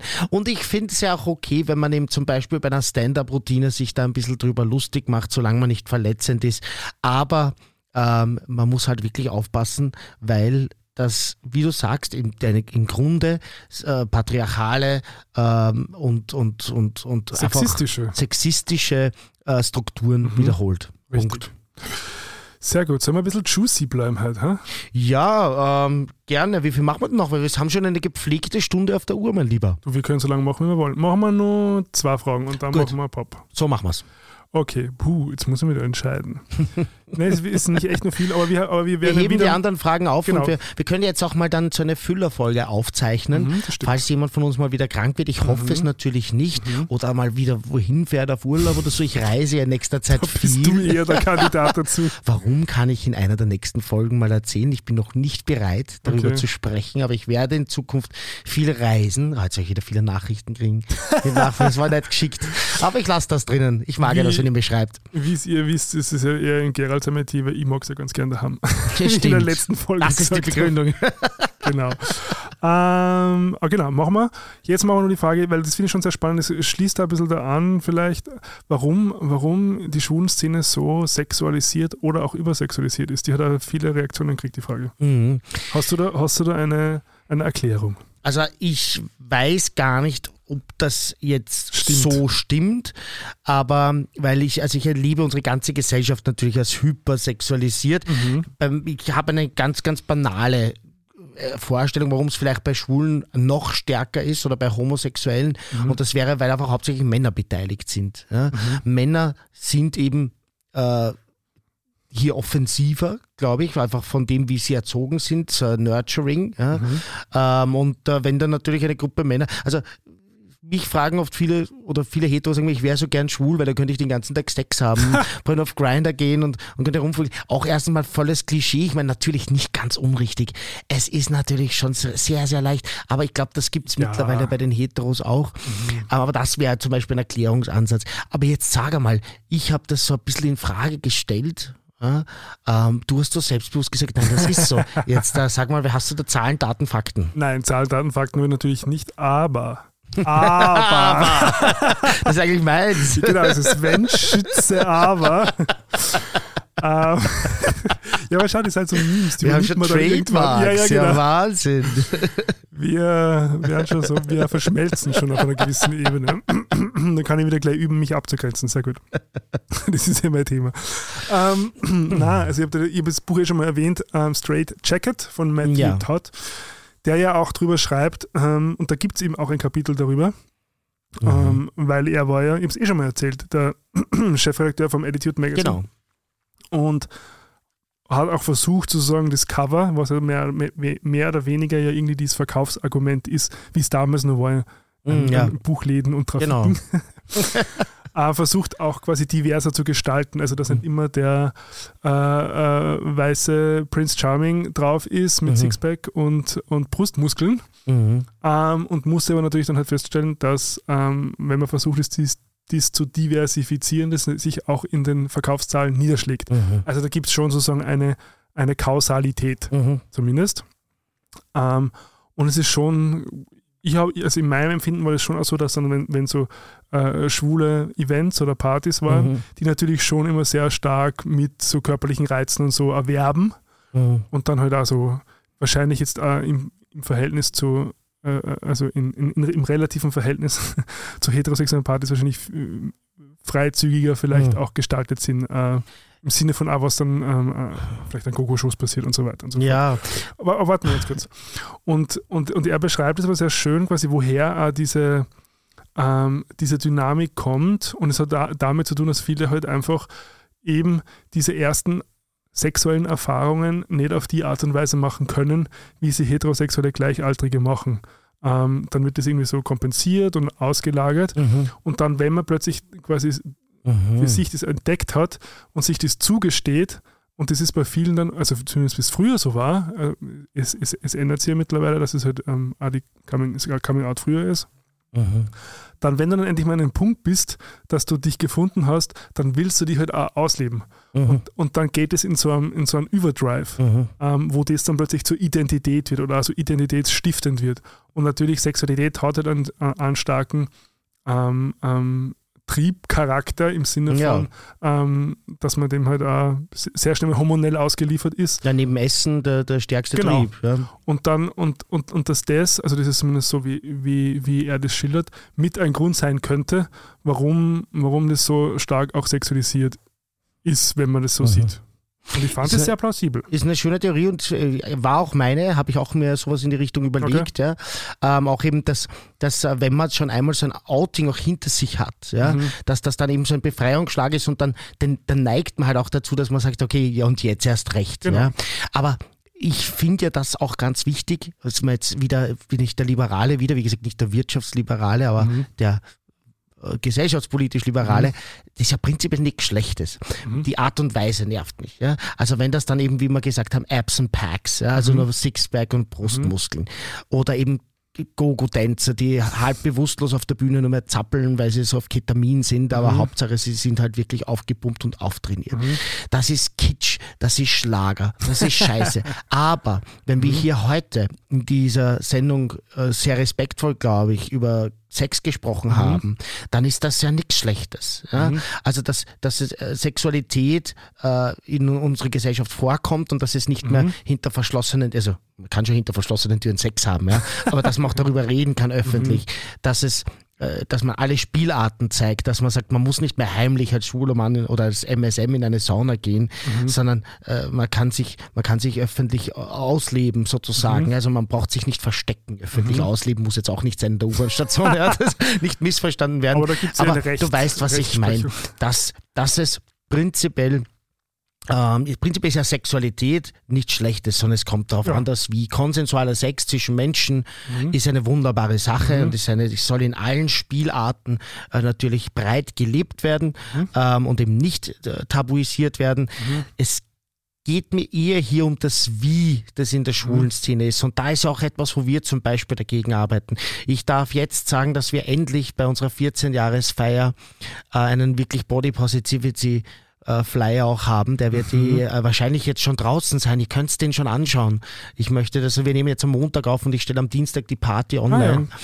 Ähm, also ihr könnt den Flyer schon anschauen, wo ich endlich ein Model habe, das ein bisschen mehr Fleisch auf den, auf den Rippen hat und ein ganz, ein ganz tolles Foto von einem britischen Künstler, mir fällt jetzt der Name nicht ein, aber ihr könnt das nachschauen, der steht immer drunter, weil ich auch das erste Mal ein Foto von ihm lizenziert habe und Siehst du, warum, also wir arbeiten da einfach dran, diese Ästhetik auch zu verändern und die Body Positivity Geschichten, aber prinzipiell ist Sex nichts Schlechtes und auch hypersexuell zu sein ist nichts Schlechtes, solange solange das nicht dieser grindige Kitsch-Schlagerscheiß ist, den ich seit meiner Jugend ertragen muss, auf allen Ebenen, was irgendwie schwul ist. Und ich würde noch was ergänzen, Ja. wenn es nicht auf Kosten der Intimität geht. Mhm. Und das, glaube ich, ist schon ein Thema. Äh, elaborate. Naja, dass, dass sozusagen Intimität durch, durch Sexualität kompensiert wird. Mhm. Haben wir schon ein paar Mal drüber gesprochen. Mhm. Ähm, dass, und es seien Fragen kommen, wir werden wahrscheinlich jetzt diesem, da nicht mehr dazu kommen. Also ich zum muss jetzt nachfragen. Warte ganz kurz. Mhm. Zum Beziehungsthema, wo steht also quasi, dass viele nicht mehr sie halt äh, binden wollen oder, oder Bindungsangst haben oder ähm, also eigentlich eine große Sehnsucht Mhm. nach, nach Intimität herrscht, die aber reine körperliche Sexualität nicht zur Verfügung stellen kann. Und das, glaube ich, ist schon auch, und das, das ist auch für mich, es ist, glaube ich, auch so ein bisschen meine These, aber so Chemsex-Partys, sicher, also ich, wie gesagt, ich war noch nie dort, ich weiß Mhm. jetzt nicht, wie es abläuft, ich kann mir so ungefähr vorstellen, ich, ich weiß, wie After Hour funktioniert, ich stimme mir vor, wie After Hour nur nackt. so Ja, ungefähr. ich habe eh schon ein bisschen erzählt davon, Ja. auf Sendung auch. Und da geht es ja auch ganz stark um dieses Zugehörigkeitsgefühl, um dieses ähm, ähm, ja, äh, Intimität auf eine gewisse Art und Weise, die halt da wahrscheinlich dann ähm, aber entweder durch Sexualität oder halt durch Substanzen äh, irgendwie versucht wird zu evozieren, was dem Ganzen aber letztendlich meiner Meinung nach im Weg steht. Und worum geht's noch? Sehr oft? Um Sucht.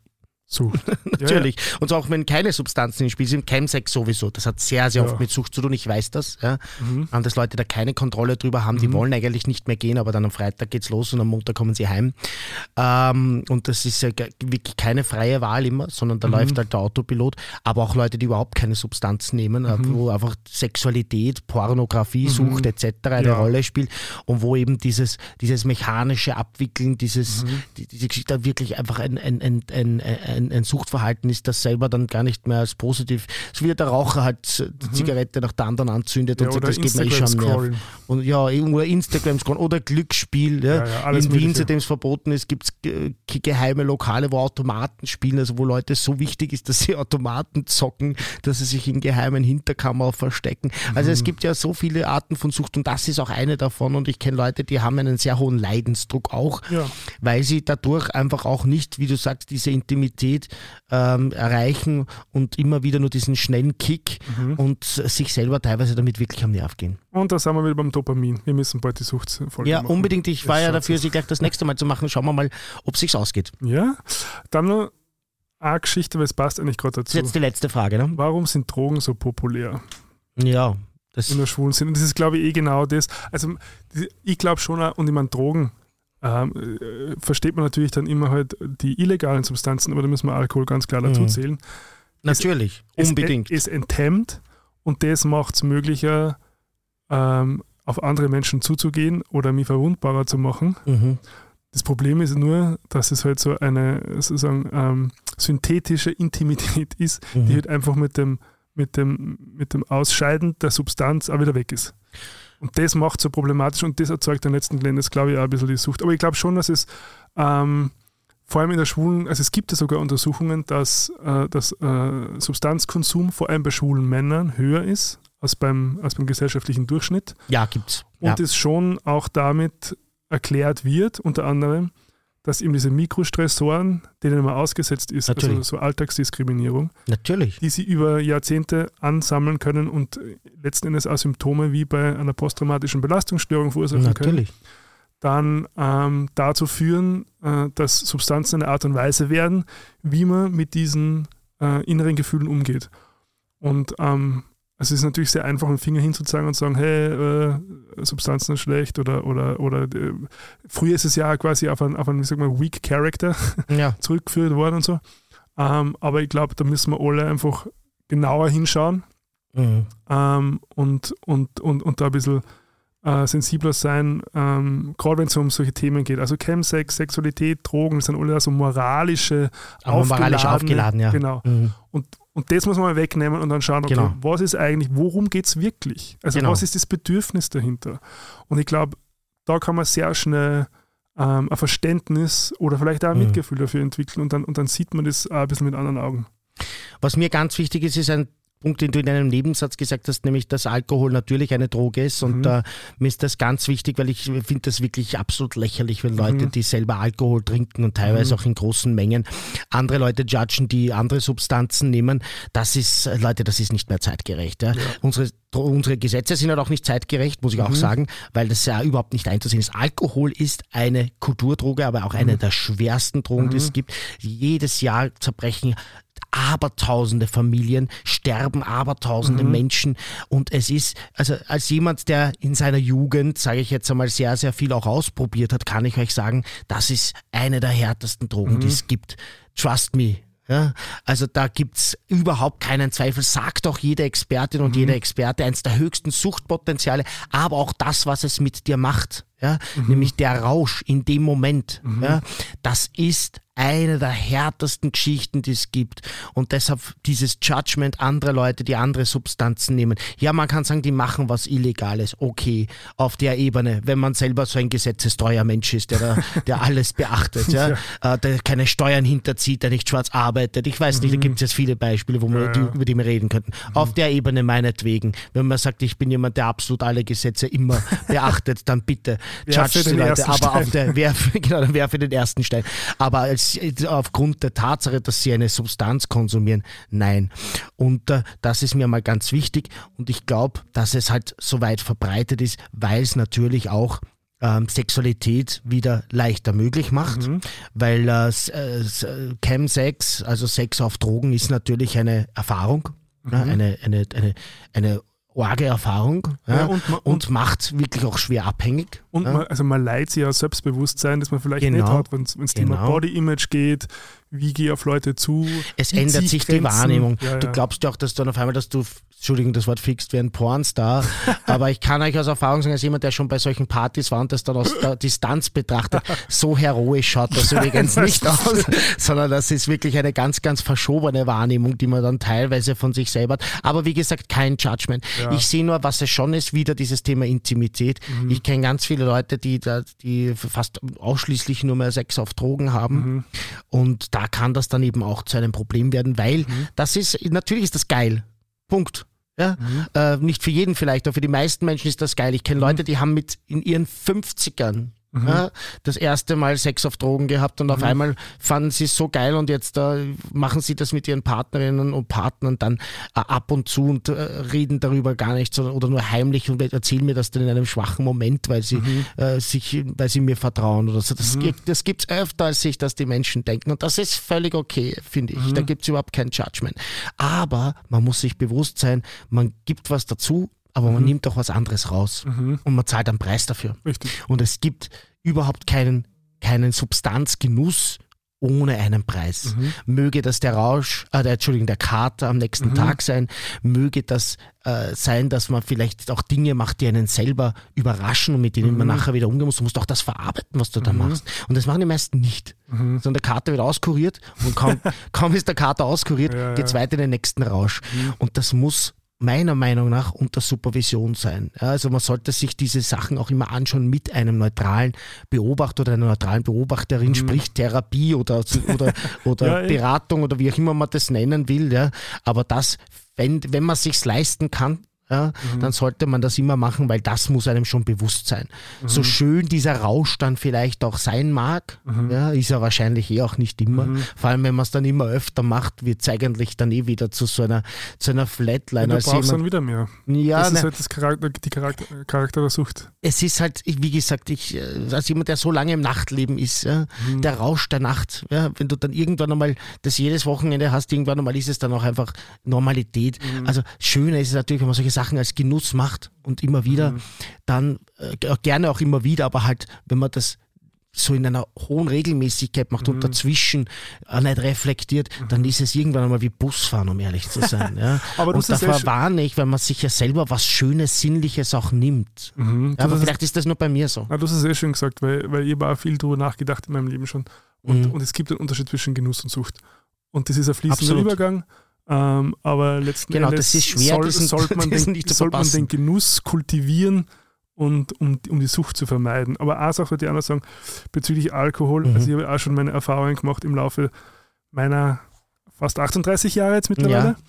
Ähm, und ich muss auch sagen, also auf Alkohol habe ich, glaube ich, mit Abstand die dümmsten Sachen gemacht. Mhm. Mhm.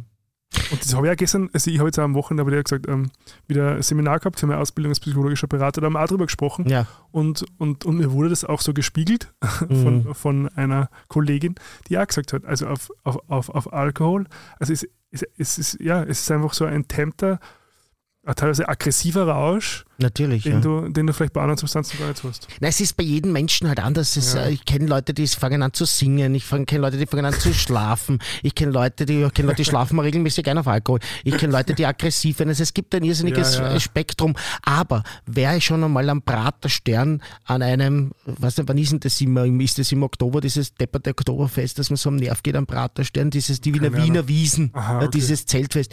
Und wenn man dann sieht, wie die Leute da draus kommen, das ist eine der größten Drogenpartys Wiens. Mhm. Und das ist ganz einfach so. Und gerade dort sind oft Leute, die dann andere judgen. Ja? Wenn jemand Mhm. äh, vielleicht aus einem Club einmal rauskommt in der Früh und alle liebt, weil er vielleicht, weiß ich nicht, MDMA, ein Ecstasy sich gegönnt hat. Ja? Mhm. Und also, ich liebe alle und dann ein bisschen zu euphorisch ist. Das wären genau die, die dann über, äh, Ja, mit dem. Finger auf den zeigen, die dann dort auf die Fahrbahn speiben? Mhm. oder kopfüber hinfallen.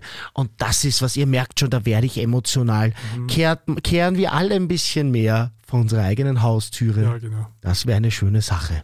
Schöner Abschluss.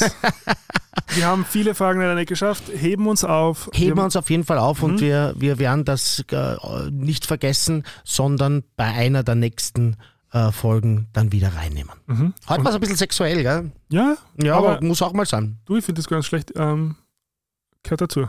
So Auf alle Fälle. Kommen wir zum Pop-Thema, oder? Genau, Darf sie- White darf Lotus. sie ankündigen? ja, unbedingt. Ich würde es mich gerade ankündigen. Weißt du wie? Also, ich habe mir schon gedacht, das habe ich mir heute ein bisschen gedacht, dass du das singen wirst. ja, ich liebe es. Ja. Wir, äh, Meine Freundin und Lisa ist, singen uns das immer in den, äh, äh, quasi, wenn man es am wenigsten erwartet, dann ins Ohr des anderen. das ist sehr lustig. Süß seid ihr, Ja. ihr Turteltäubchen. Ja, Hasen, Hasen sind wir. Nein, eine, eine gemeinsame Freundin hat uns, die sagt immer, wir sind wie so Hasen. Mhm. Wir, wenn, wir, wenn wir fortgehen oder so, also wir, wir, wir treffen sie meistens am Fischmarket Mhm. und sie sagt dann immer so, wir, wir, wir müssen uns dann immer irgendwo auf, auf, auf, auf irgendeiner Körperstelle immer berühren, dass wir Kontakt halten, wie so Hasen. Mhm. Ich finde das ja wirklich toll. Ja. Ja, da ist auch jedes Paar unterschiedlich, aber ich finde das schön, wenn sich dann zwei Menschen treffen, wo das so schön passt. Mhm. Mhm. Eine schöne Sache. Man- Der Neid könnte mich ja fressen. Nein, lieber nicht. Wie braucht ihr noch? Also erzähl mal, White Lotus, du bist ja derjenige, der es später gesehen hat. Ja, das stimmt. Ja, ich habe äh, das vorgeschlagen und ich war von Anfang an begeistert. Ich sag's jetzt gleich mal. Also für mich ist das der Gipfel äh, der Serienwelt. Ich weiß nicht, ob man noch viel besser machen kann. Ich bin ja immer gegen Hitparaden in der Kunst eigentlich.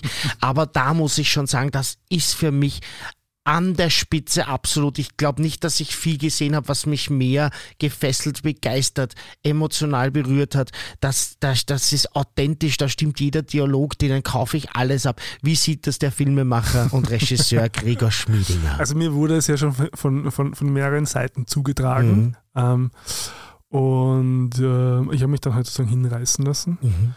Und mir hat es echt gut gefallen. Ich finde auch, dass es, also es ist so Zeit, sehr zeitgenössische Mhm. äh, Filmkunst, Ja, ähm, die das sehr gut macht. Also ich finde es ich find's irrsinnig gut geschrieben, ich finde es irrsinnig gut inszeniert. Es ist eine Bombe gespielt von allen. Also Wahnsinn, oder? äh, Jennifer Coolidge natürlich mit Abstand. Gut, Die habe ich auch aufgeschrieben. Die ist ihr eigenes Meme jetzt mittlerweile und die geht jetzt auch Ja, ja. durch die Decke. Jetzt kommt ja bei Amazon Prime dieses Shotgun Wedding raus, wo sie auch dabei ist. Mhm. Und also die hat jetzt endlich jetzt mal diese Recognition, die sie Absolut. einfach seit 20 Jahren verdient, weil wir kennen sie von Stiflers Mom Ja, American Pie absolut. Oder äh, natürlich Blond, das ist so eine tolle Nebenrolle. oder bei Also, Friends. Die taucht Kannst immer wieder, erinnern? Friends, die taucht immer wieder auf. Die Und wie du sagst, sie hat noch nie, die spielt so gut in Mhm. dieser Serie. Sie spielt so gut. Also es gibt ja keinen Oscar für Serien, aber das Golden ist ja, Globe hat's gekriegt. hat sie schon bekommen. Ja, hat so, für die Rolle. so well deserved. Mhm. Unglaublich. Ich habe einen Kritikpunkt. Mhm. Ich fand es An der ganzen Serie oder an Jennifer Coolidge? Nein, Jennifer Coolidge. Da hätte ich jetzt never nichts zugelassen. Ge- Spoiler Alert. Spoiler Alert an dieser Stelle für alle, die die, die erste Staffel noch nicht gesehen haben. Mhm. Ich muss sagen, ähm, das Ende fand ich ein bisschen underwhelming. Mhm. Ich dachte ja eigentlich, dass es sozusagen, also man weiß ja, es steuert ja auf etwas zu Mhm. am Ende, was man in der ersten Folge schon Mhm. sozusagen angeteasert kriegt. Ähm, und man- man weiß natürlich nicht, äh, wer und wie. Mhm. Ähm, ich dachte, dass es eigentlich viel mehr so eine Verkettung von, von, von den einzelnen Strängen sein wird, die dann zu diesem Ereignis führen. Mhm. Und das war es dann nicht in dem Ausmaße, wie man es erhofft hätte. Mhm. Das ist aber wirklich der einzige Kritikpunkt. Weil Ja. sonst, also schau alleine, Haben viele Leute gesagt, ja. schau alleine die Musikauswahl ist halt Mhm. echt Bombe. Äh, Von der Inszenierung her, also diese Zwischensequenzen Wahnsinn. immer wieder. Wahnsinn, Mit- so toll. Vor allem diese Sache mit dem Quinn, der ja dann, dann äh, halt da so also am Strand dann wieder Ja. rein und so. Also das fand ich schon alles echt, echt sehr gut. Ich habe dann auch kurz den Mike White, war mir jetzt noch nicht bekannt, Mhm. ähm, der Autor, Mhm. der ähm, lustigerweise, habe ich ein Zitat auf Facebook gesehen, der auch ein sehr großer Reality-Fan ist. Wirklich. Der selbst sogar bei einem Reality-Format mitgemacht Lustig. hat und gesagt hat, quasi sein Anspruch äh, beim Serienschreiben ist, äh, so, so facettenreiche Mhm. Charaktere zu erschaffen, wie sie im, auch im Reality-TV stattfinden. Und ich finde, das ist ihm schon ganz gut gelungen. Und was mir wirklich gut gefallen hat, und das äh, ist ja so Themen, die wir immer wieder besprechen, also die, die äh, Konstellationen, die aufgezeigt wurden, Mhm. das, da, da, geht es ja ganz viel um so margin marginalisierte Gruppen Mhm. und, und so Hoffnungen, dass quasi von oben was runter tropft, Mhm. was aber nie stattfindet. weil es einfach nicht sozusagen diese Tri Stimmt. Mittlerweile, glaube ich, haben wir es alle verstanden, ein funktioniert. Bullshit. das war ein sehr cleverer Liebe Grüße wieder an die. Wirtschaftsliberalen. Ja, genau. It doesn't work. Ja, es war ein sehr cleverer Marketing-Scheme ja, von äh, ja. Adam. Weishaupt, wie die heißen, so diese ganzen äh, Zentralbank-Oberhäupte. Ja. Ähm, und, das, und das bringt diese, diese Serie aber so schön auf, auf so eine menschliche Ebene. Mhm. Also halt die, die neu Verheiratete, die dann Mhm. aber plötzlich da eingesperrt ist, ja. oder die ähm, äh, Freundin, die da mitgenommen wird und eigentlich mit, mit der Kolonialgeschichte konfrontiert Ja. wird. Oder ähm, Auch ähm, der Vater spielt so toll, der Ja. dann von seinem Vater erfährt, dass er Mhm. heimlich homosexuell war und der sich dann, der, der dann seine eigene Sexualität hinterfragt und der spielt ja das auch. Oh, na, das ist wirklich, ich kaufe unser- das so ab. Unsere Identifikationsfigur, der Rezeptionist. Wo ich mir schon gedacht habe, so, also mit dem Dylan würde ich schon einmal eine Party machen. das stimmt ja. der Surferboy mit dem Ja, Man-Bahn. genau. Nein, also hat mir, hat mir richtig gut gefallen. Ähm, Viele queere äh, Side-Strings Mhm. und Charaktere, muss man auch dazu sagen. Also das war ja jetzt gar nicht der Grund. Wir wollen hier nicht nur queere Ja. Sachen besprechen, wir werden auch mal Sachen besprechen, die jetzt äh, keinen queeren Charakter haben, Mhm. wobei es das ja zum Glück eh selten gibt, weil es immer das, weniger. das Leben ja darstellt und, Mhm. äh, und das Leben hat halt queere Charaktere Mhm. zum Glück, sonst wäre es ja langweilig. Ähm, aber in dem Fall muss ich sagen, super repräsentiert und doch spannende Charaktere und ich habe einen Riesenspaß. Übrigens ist das eine jener Serien, ich habe das schon mal gesagt oder zumindest geschrieben, ich weiß nicht, ob ich es im Podcast erzählt habe, habe ich dir das schon erzählt, dass ich, wenn ich Serien so richtig gut finde, Mhm. urgern habe, dass ich es nicht schaffe, sie Ach so. zu Ende zu schauen. Ich glaube, ich habe es im Podcast noch nicht erzählt. Also ich schaffe das dann nicht. Ich, so ist es jetzt bei der zweiten Staffel. Aha. White Lotus zweite Staffel, letzte Folge, nach zehn Minuten. Ist, bei Amazon Prime sieht man es ja, Ja. ja. Zehn Minuten und ich habe mir schon öfters vorgenommen, ich schaffe es nicht, weil ich will nicht, dass es vorbei ist. ich könnte es einfach nochmal schauen, aber ich will einfach nicht, dass es vorbei ist. Das ist so ähnlich, weißt du, was ich noch mache? Das ist dein Thema Abschied, Gerald. Das ist mein Thema Abschied, aber nicht nur, weil ich kaufe mir zum Beispiel oft auch einen Lottoschein Mhm. und dann schaue ich nicht und dann lauf gern damit herum jetzt. Ich habe zum Beispiel jetzt einen in der Tasche ja, von diesem Wochenende und der Gedanke, ich könnte eigentlich schon Millionär sein Aha. Ja, äh, oder ein Ja. Rubbellos wochenlang in der Tasche haben und nicht rubbeln. Ich glaube, das ist so ein ähnliches, so ein ähnliche, ähnlicher Punkt. Und bei White Lotus, ich schaffe es nicht körperlich, dass ich das fertig schaue. Ich weiß ja, was passiert, weil die Memes sind, so, weißt du, ja. diese Memes. Ich habe es leider, ja, ich leider auch schon äh, irgendwo gelesen. ja, Ähm, aber trotzdem, ich will einfach Ja. nicht, dass es vorbeigeht. Es soll nicht vorbei sein. Dieses Gefühl Eh. soll bleiben. interessant. Spannend, äh, ich bin schon sehr gespannt. Wir haben jetzt gerade die erste Folge Staffel 2 geschaut, war auch wieder underwhelming. Hm. Ähm, aber ich habe große Findest Hoff- Ja, aber ich habe große Hoffnungen, dass es, dass, dass sie das gut aufbaut. kann mich jetzt gar nicht mehr erinnern, wie sich das aufbaut, aber es ist wirklich ganz fantastisch. Die Ja. zweite Staffel gefällt mir persönlich besser als die erste. Mhm, habe ich auch schon gehört, dass sie Ähm, besser Finde Italien eine tolle Kulisse auch dafür. Mhm. Ja. Äh, tolle, tolle Charaktere. Se- Sei- Sei- Seitenstränge heißt das Mhm, so im Film ja, überhaupt? Ich sage ja. das gleich schon das zweite, man weiß gar nicht, ob das, ob das richtig ist.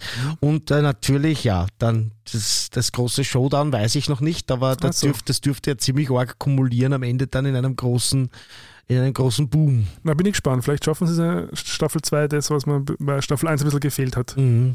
Und äh, ich finde, es ist auch schon wieder so ein Beispiel, das ist vielleicht ein bisschen eine fachspezifische Sichtweise, aber dass, dass Europa jetzt langsam echt wieder sehr wichtiger Player wird Mhm. für Film- und Serienproduktion. Also es wandert sehr viel ab. Mhm. Also auch, dass das jetzt sozusagen in Sizilien gedreht wurde, dass diese mhm. große Netflix-Produktion Knives Out mit Daniel Craig als Mhm. schwulen Meisterdetektiv in Mhm. Griechenland spielt. Also es ist, es ist schon so eine Tendenz zu beobachten. Es Schön. gibt verschiedene Erklärungen, auch mit so, weil halt so Förderanreize und so weiter sind. Mhm. Aber das ist natürlich für die, für die Filmbranche oder für die Filmschaffenden natürlich, das freut mich. Ja, same hier, finde ich super. Ähm, und ich glaube, wir können eine Empfehlung aussprechen. Mhm. Schauen Sie sich das an. Weiße Lotus. Aber wenn möglich in der Originalfassung. Ich habe Ja, hab die, das- ich hab die erste Folge unabsichtlich auf, äh, in, der, in der Synchronfassung gekauft. Okay, ja. Aber Gott sei Dank nur die erste äh, Folge. mh, da muss man aufpassen. Mhm. Also ich nehme an, bei dem großen Anbieter mit A. Ja, Hast du hast ihn eh schon erwähnt. Habe ich schon erwähnt? Okay, Ja.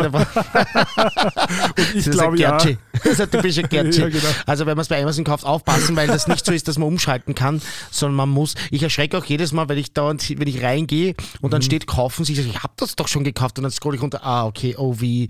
Also Ja, ja. man muss da wirklich schauen, dass man das Richtige kauft. Man muss aber auch eins sagen, äh, wenn man das unabsichtlich kauft, gibt es eine sehr große Kulanz. Ähm, und ich habe das schon oft gehabt, ich kaufe dann die andere, schreibe denen eine E-Mail und sie schreiben mir das wieder gut. Auch Ja. als Tipp. Ähm, ist natürlich nervig und äh, ähm, trotzdem etwas, was man nicht, äh, nicht machen sollte. Da geht es um Geld. Mhm. Ne? So, mein Lieber, Sagen wir's? dann spenden wir es lieber, ne? bevor wir es Amazon schenken. Ja. So ist es. Ich glaube, wir sind es für heute. Haben auch die salbungsvollen Worte. Hast du mal auf die Uhr geschaut? Ja, Genau, genau Ja. wie wir es prognostiziert haben vorher in der Ja, Live-Session. stimmt. die anderthalb Stunden. Jetzt habe ich schon ein ziemlich gutes Gefühl dafür, Ja. also von Vorbereitungen, von den Themen, wie wir so hinkommen.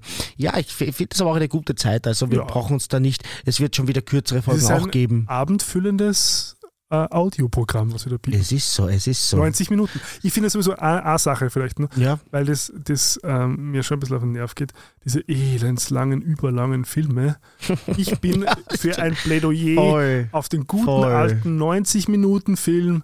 Da gibt es einen biorhythmischen Grund, warum 90 Minuten gut Ja, das funktionieren. ist gut. Und ich werde da eine, eine Kampagne starten, damit der, der 90-minütige Film wieder zurückkommt. So, Ich finde das auch, dass das ein super, ein super Zeitrahmen ist. Mhm. Es gibt Filme, die brauchen mehr Zeit, ja, aber das ist eigentlich, sind wenige. Das Ja. meistens ist es dann wirklich schon so, uh, ja, komm, lass mal das noch weg, lass mal das Mhm. Ja. noch weg, reduzier's. Ja. komm zum Punkt. Mhm. Es ist übrigens bei Musik auch so. Ja, Also ein Musik, gutes Musikalbum kann für mich auch 35 Minuten sein, Mhm. kann natürlich auch 60 Minuten sein. Aber wenn dann die Leute, was ist jetzt das 27. Intro dazwischen oder Interlude und dann Soli spielen, die teilweise wirklich nur mehr, äh, also das Reduzieren ist in der Kunst eine wichtige Sache, die ich echt, echt äh, manchmal habe ich die Angst, dass es muss alles immer, immer größer, länger, weiter und das Reduzieren wird ein bisschen vergessen. ja, vielleicht kommt die, das Pendel, Ja, das wieder zurückschlägt. schön. Jetzt haben wir es auch noch unterbracht. Yes!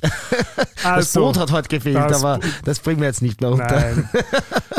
Vielen Dank fürs Zuhören. Wir freuen uns, wenn Sie uns abonniert auf allen möglichen äh, Podcast-Plattformen und natürlich auch eine Bewertung hinterlässt, wenn euch gefällt, was wir da so labern.